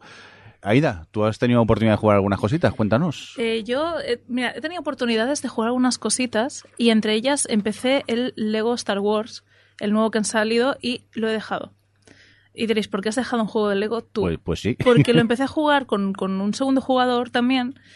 Y aparte de que no, no hemos tenido mucho más tiempo de, de- jugarlo, eh, no me está gustando. Es decir, lo estoy viendo como muy complejo, como demasiado mundo abierto, como muy inconexos, en plan de me acostumbré quizá a que los juegos que eran basados en películas fueran totalmente lineales. Y este dan, ha quedado demasiado abierto, eh, tiene muchos niveles de naves que son de difícil manejo y no aportan nada, y es, no me está acabando de gustar, pero veo que todo el mundo está súper flipado porque puedes hacer combos pegando, puedes hacer un montón de cosas, entonces no sé si darle yo sola por mi cuenta, a ver si, si el problema está siendo el jugar dos jugadores y el, el plantearlo más como una aventura menos lineal, sino algo más mundo abierto. Pero, pero no me había pasado jamás lo de empezar un juego de Lego y, Ya, ya. y sí. dejarlo ahí. Así que nada, como me llevé este, este bajón, y aparte he estado que si COVID, que si historias, eh, me he jugado dos FMVs, dos películas interactivas, pero esto que son películas, o sea, no juego de Telltale que tiene decisiones y tal, no, no, una película que tiene momentos en que tienes que tomar una decisión, rollo libro de Elige tu aventura, eh, de estas que, que sacan Wells Interactive, que yo creo que el día que yo me muera esta gente va a caer en picado en bolsa. y porque soy la única que se tiene que estar comprando estas mierdas, o sea, ya lo siento. Si alguien del estudio me escucha algún día, pues mm, soy yo la, la que lo compra y ya. Ese- esa, esa compra que os ha salido en España. Em, jugué a uno que es Who Press Mute on Uncle Marcos, quien ha muteado al tío Marcus. Em, es un juego hecho totalmente, o sea, cada uno de los actores que han intervenido en este juego está grabándose desde su casa, presumo. O sea, re- de hecho creo que una de las actrices ya salía en otro juego que comenté aquí, el de Five Dates, y el, el escenario es el mismo. O sea, lo que sospecho que ha hecho este estudio es durante la pandemia han grabado desde sus casas los actores. Y es un juego que transcurre durante una videollamada familiar por el cumpleaños de la madre de la protagonista, en la cual pues juega una especie de trivial de toda la familia, donde cada uno de ellos pues propone una serie de preguntas y el resto de familiares participan por parejas. Pero todo esto sucede mientras a ti antes te ha llamado tu tío Marcus y te ha avisado de que alguien en el último evento de la última comida familiar eh, le ha envenenado y está a punto de morir y te pide que investigues entre los familiares quién ha envenenado al tío. Y claro, tienes como en todo el momento del juego una especie de barra de vida que va marcando cuánto le queda al, al tío Marcus para estirar la pata. Qué estrés. Sí, pero no, lo estresante no es eso, lo estresante es ver toda la familia. O sea, porque yo antes eh, hemos estado desayunando y he comentado algunas cosas de mi familia no, no muy agradables, pues esta familia tampoco se queda corta. Entonces, bueno, aparte de que han intentado matar a un miembro de la familia, lo cual ya me parece bastante bestia. Eh, los personajes son muy histriónicos, son personalidades muy, muy límite. Hay una, o sea, tu hermana, por ejemplo, en el juego es una Instagramer mm, súper boba que, yo qué sé, que, que le gusta cantar y que es una egocéntrica de la hostia. Eh, la madre es una mujer que te menosprecia bastante en general. O sea, es como hay una relación ahí muy chunga. Eh, luego hay una tía alcohólica eh, muy chunga también. La abuela parece la única que se salva porque es la única que es encantadora contigo. Luego tienes un, un primo que es una especie de enfermo de... Bueno, a ver, el primo me cae bien porque el primo es un tío que se dedica a ver documentales de asesinos en serie y colecciona armas y cosas. A ver, no es como que su temática es la muerte, lo cual le hace el principal sospechoso, no lo ne- neguemos. Y luego el hermano es un tío que hace como unas cosas así, misionario y tal. Entonces es como con todo este perfil de peña, eh, tienes que ir consiguiendo hacerte eh, emparejarte con ellos para ir descubriendo cosas sobre qué sucedió esa noche, qué, dónde estaba quién, y como intentar ganártelos dentro de lo que son las eh, personalidades de cada uno de ellos para que confiesen cosas o te den datos sobre, oye, ¿viste a alguien hacer algo sospechoso? Entonces el juego se presta a rejugarlo varias veces, es decir, yo pues eh, se me murió unas cuantas veces el tío Marcus hasta que conseguí eh, poder eh, descubrir toda la historia que hay detrás. Sí que es cierto se vas reuniendo evidencias, tienes que reunir primero saber dónde fue, quién fue y luego el cómo o el por qué, ¿no? El, el móvil. Un poco a lo, a lo Cluedo, A lo Cluedo, es verdad. eh, pero mediante eso, mediante pues conversaciones entre ¿Es muy familiares. una partida? No son especialmente largas las partidas, lo que pasa es que sí que me resultó largo el poder sacar el, el final bueno, digamos, el, el encontrar al asesino, porque sí que es cierto que tienes que pasar como por varias acusaciones falsas antes de llegar a eso. Em, pero a lo mejor, no sé si estamos hablando de, de que cada partida en sí sean 40 minutos o depende. Una vez ya has hecho, como vas tomando como una serie de interacciones distintas sobre en qué momento eliges qué, eh, las opciones de diálogo que ya has visto antes te las puedes saltar. Entonces las siguientes veces se hace mucho más rápido. Es un poco como el loop este del 12 minutes, Sí. que tú podías ir saltando de las partes que ya has visto e ir directamente a lo que te interesaba, pues vuelve a suceder lo mismo en este caso, que es, eh, ya he tenido este diálogo, me lo puedo saltar y ir directamente a la parte que quiero que sea diferente. A ver, el juego está bien, es entretenido, la historia en sí es graciosa y sobre todo me gusta porque también cada acusación final que haces es un logro. En plan de si acusas a todos y cada uno de ellos, claro, obviamente pasan cosas distintas, pero hay algunos finales que son bastante locos y me han sorprendido. Cuando digo bastante locos es que son mustios, ¿vale? O sea, me gusta porque hay, hay finales chungos. Entonces hay finales en los que, guau, pues, pues, pues alguien muere incluso. Y eso, eso me, me- me mola. Y hablando de muertes, el otro FMV que he jugado es dos. Enlazándolo, ¿no? Como, y habla. Sí, bueno, los headshots. Pues Bloodshot está bastante chula la historia. Se me llamó mucho más la atención que el del el tío Marcos, porque en Bloodshot lo que hacen es un reality hecho por distintos influencers o famosillos y tal, donde les envían a una isla desierta eh, y entonces allí pues tienen que ir eh, sobreviviendo. Es un, PvP a fin de cuentas. O sea, es un Battle Royale donde todos van a ir contra todos, les consiguen armas. Eh, al principio hacen como alianzas entre un, bando y otro para ir combatiendo, pero bueno, pues hay, hay toda una trama por detrás, ¿no? Y está bastante chulo a nivel rejugabilidad por eso, porque también puedes ir sacando distintos finales y ir descubriendo toda la trama, porque más allá de de esa historia, ¿no? De, de por qué les meten en una isla y por qué hacen esto y, y la historia que pasa con el protagonista, está todo el hecho de eh, las tradiciones que hay y todas estas eh, estrategias que se van haciendo, pues ver un poco quiénes están involucrados, eh, qué historia hay tras la empresa que está montando este reality. Y no sé, es como cada vez que lo juegas te da un poco más de información. A ver, no deja de ser una película de acción sin más pero la verdad es que como yo soy muy fanática de todo esto donde hay pues eso Battle Royale y, y Juego del Hambre y cosas así que son en plan de solo puede quedar uno vivo eh, me gustó la idea y me ha parecido entretenido o sea, es cierto que tiene algún girito. La primera vez que lo juegas te sorprendes más. Y la segunda, la tercera, pues aún puedes sacar algún otro giro, pero ya no tan relevante. Pero me ha parecido entretenido. O sea, sí, sí, eso. Si queréis veros una peli entretenida y tomar decisiones en algún momento y verla varias veces más, pues está bien. Recuérdanos el título. Bloodshore. Muy bien. ¿Y has jugado algo más? Sí, he jugado algo que lo vi publicitado, o sea, la, la, llega- la- la forma que ha llegado a mí fue bastante curiosa, que es eh, Marta is Dead. Este juego salió... Título alegre. Sí, eh, bueno, Marta está muerta, es, Vale. es, es cierto, lo, lo está, o sea, no, no mienten a nadie. No, no es publicidad engañosa. No, eh, entonces, Marta is Dead a mí me pareció eh, una polémica en Twitter, lo vi como trending topic, porque eh, se censuró en PlayStation dado el alto contenido de gore que tenía. Y yo, vale, Y yo, ¿y qué es ese contenido tan gore? Pues la gente, bueno, seguro que no es para tanto, en otras plataformas no lo han, no lo han censurado, eh, por lo visto los, los streamers se han quejado de que era un contenido demasiado bestia como para poder transmitir en Twitch. Y yo, a ver, ¿qué, qué es tan gore, qué es tan gore? Y entonces di, di ya con un vídeo donde salía esa escena tan gore. Esa escena tan gore pasa al principio del juego. O sea, es que además es muy al principio. Y es una escena, lo voy a decir tal cual, porque a lo mejor hay gente que dice, mira, esto hace que no lo quiera jugar, donde le cortas la cara a una persona y te la pones. o sea, Un miércoles, sí. vale. Sí, pero claro, no es, eh, no es una escena, una cinemática. Es una escena donde tú realizas las acciones Ya. con el mando para recortar una cara. O sea, no sé si habéis visto una portada del Joker de. Bueno, pues es un poco, un poco ese concepto. Un poco Aníbal Lecter. Es que a ver, tampoco es una cosa que haya revolucionado el mundo de, oh Dios mío, es la cosa más gorda que he visto nunca, que eso ya lo hace Aníbal Lecter. Pero bueno. Eh, pues sí, que cortan una cara y tal. Eh, ¿Te encontrarás más cadáveres descomponiéndose y cosas así a lo largo del, del juego? Sí, a mí me lo han vendido bien. Entonces, el juego tiene temática, pues eso, ya te sale. Esos son estos juegos que me gustan a mí, que tienen un disclaimer al principio de si estás así un poco jodido, no te pongas este juego yo de cabeza. Y, y el juego va de. Bueno, está ambientado en la Segunda Guerra Mundial, en una villa que no, no existe, es una villa ficticia, en la Toscana, durante la invasión de los alemanes en, en Italia. Entonces, eh, pues bueno, eh, llevas a Julia, pero el tema es que no, no estás llevando a Julia como tal, o sí se supone que llevas a Julia, pero es, eh, ella tiene una hermana gemela que es Marta, la cual aparece muerta y todos dan por, su- por sentado que la que ha muerto en realidad es Julia. Por lo tanto, tú, por no decepcionar a la gente, dado que eres la hija menos querida por tu madre, decides hacerte pasar por tu hermana sorda. Así que básicamente el juego la ventaja que tiene Julia es que escucha las cosas, pero creen que, nadie está escuchando las conversaciones. Y eso te ayuda a investigar un poco de que, saber qué le pasó a Marta, porque ha muerto.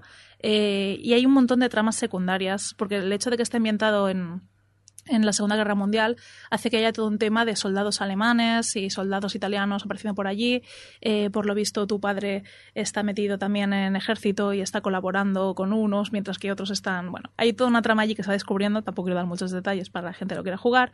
Aparte, hay otra trama secundaria que es que te vas a vivir a casa de donde estaba tu tía, o bueno, la nani, no, no creo que era la abuela, no sé, me parece que es la, la abuela de la, de la chica. Y ahí te contaban siempre una leyenda sobre una dama blanca que aparece en el lago, donde precisamente aparece Marta muerta. Entonces, pues también hay toda la trama esta de que existe hay una leyenda sobre una mujer que va de blanco, que obviamente es uno de los jumpscares que hizo que quitara el juego el primer día que lo jugué. Y ya luego está todo un tema de fotografía. Es decir, Julia es una aficionada a la fotografía que eh, toma fotos, te enseña un poco cómo revelarlas y todo. Y en el juego muchas veces las mecánicas que harán serán que reúnas pruebas haciendo fotografías. Entonces te enseñan cómo encuadrarlo, te dan distintas, eh, distintos eh, focos, distintos materiales para poder objet- objetivos, para poder hacer fotografías con, con menos luz. Por ejemplo, cuando estás en un cementerio por la noche. Maravilloso. Me asustó bastante con este juego, ahora lo admito. Em, otro tipo de... Pues para de que tú te asustes, mejor no No, no, yo me asusto con todo. Yo me asusto con todo, o sea, eso es verdad. Yo consumo muchas cosas de terror, pero me cago con todas y cada una de ellas. O sea, es inevitable. La gente me pregunta, ¿has jugado al Resident Evil? No, porque me, cagaría viva jamás en la vida. O sea, no. Pero hay otros juegos que por temática, por historia, que claro, la mustiedad va muy vinculada al terror. Es una, es una, una lacra con la que tengo que, que cargar, un, un problema que, con el que convivo. El tema está que a nivel de fotografía aprendes un montón, porque como te enseñan incluso a revelar la fotografía, que tengas que enfocarlo, a cómo hacerlo, o sea, a nivel de revelado, pues con cámaras, recordemos, ambientado en la Segunda Guerra Mundial.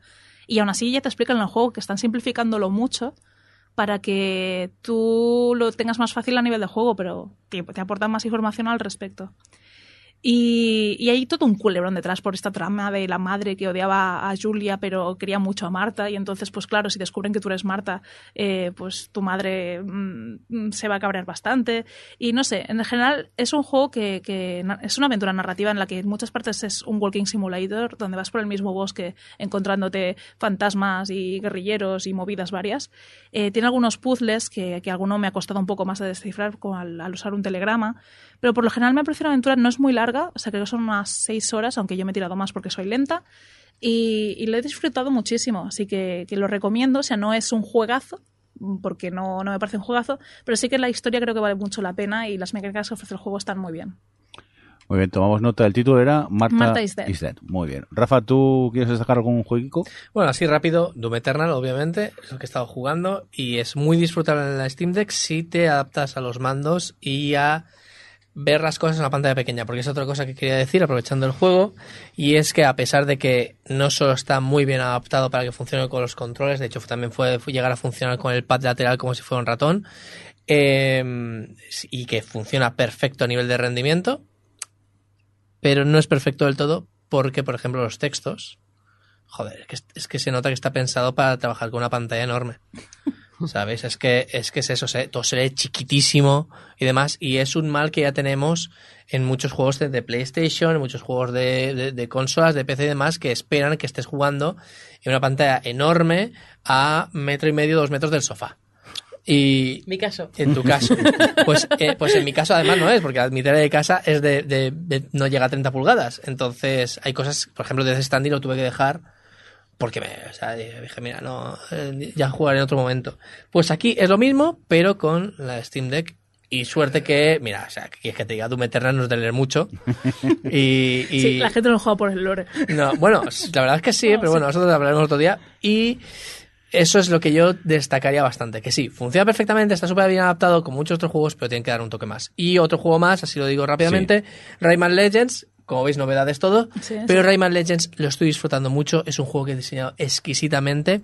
Y lo estoy jugando precisamente para desbloquear unos niveles musicales que hay al final de cada digamos, mundo o de cada bloque de niveles. Porque en directo estoy desarrollando un, bueno, o estaba, porque ahora lo voy a hacer, lo voy a acabar en mi casa eh, a solas, estoy haciendo un juego eh, musical, estoy haciendo un juego de plataformas musical, que es una mezcla entre Rayman Legends y el eh, Geometry Dash porque bueno, me estoy colaborando con un músico llamado en internet Comblisset, que tiene un canal de música sobre armonización y clases más o menos avanzadas sobre, sobre música.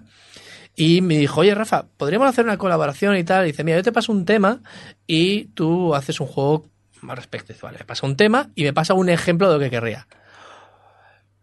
Madre mía, está siendo bastante complicado porque una cosa es hacer eh, un juego alrededor de algo que ha sido específicamente pensado para un juego por alguien que sabe diseñar juegos y sabe música. Pero Blizzard no sabe diseñar juegos, entiendo un poco cómo podría llegar a funcionar, y pero está siendo un reto interesante porque, a ver, está siendo guay. A ver qué sale de ahí y si de esto como mínimo ha salido que mi admiración total por Rayman Legends, que ya lo había visto cómo se había hecho y demás, pero no lo había probado, al menos mucho rato. Y creo que es un gran plataformas para jugar en cualquier momento, muy fresquito, muy divertido. Y para este verano, para echar un ratito, creo que puede estar bien. Muy bien, pues nos vamos a ver si os parece, ¿no? Porque yo es que me acabo de acabar el del ring, juegazo, pero ya hablamos mucho en el podcast anterior, o sea que, que no voy a ponerme pesado y de momento no he empezado ningún juego más. Y Adri creo que tampoco has empezado nada así. Yo puedo hablar otros 10 minutos del Horizon, ¿eh? Muy bien, pues nos vamos a ir porque tengo un hambre. hablar- o sea, todo lo de narrativa me lo he ahorrado. Resumiendo, que tengo hambre. Adiós. Adri, muchas gracias por pasarte por aquí por el estudio. Nos ha hecho mucha ilusión verte en Y vivo y a en directo. Rafa, hasta el próximo programa. Johnny, ven. Eso, Johnny, vente, que, que nos sentimos desnudos sin ti, mirándonos mal y echándonos la bronca. Aida, gracias por venir, como Hasta siempre. la próxima, a ver cuándo cae. Esperemos que sea en un mes, a ver si recuperamos el hábito de grabar mensualmente. Y un cordial saludo también de quien nos acompañó con vosotros, el señor Mirindo. Hasta luego. Adeu. Adiós.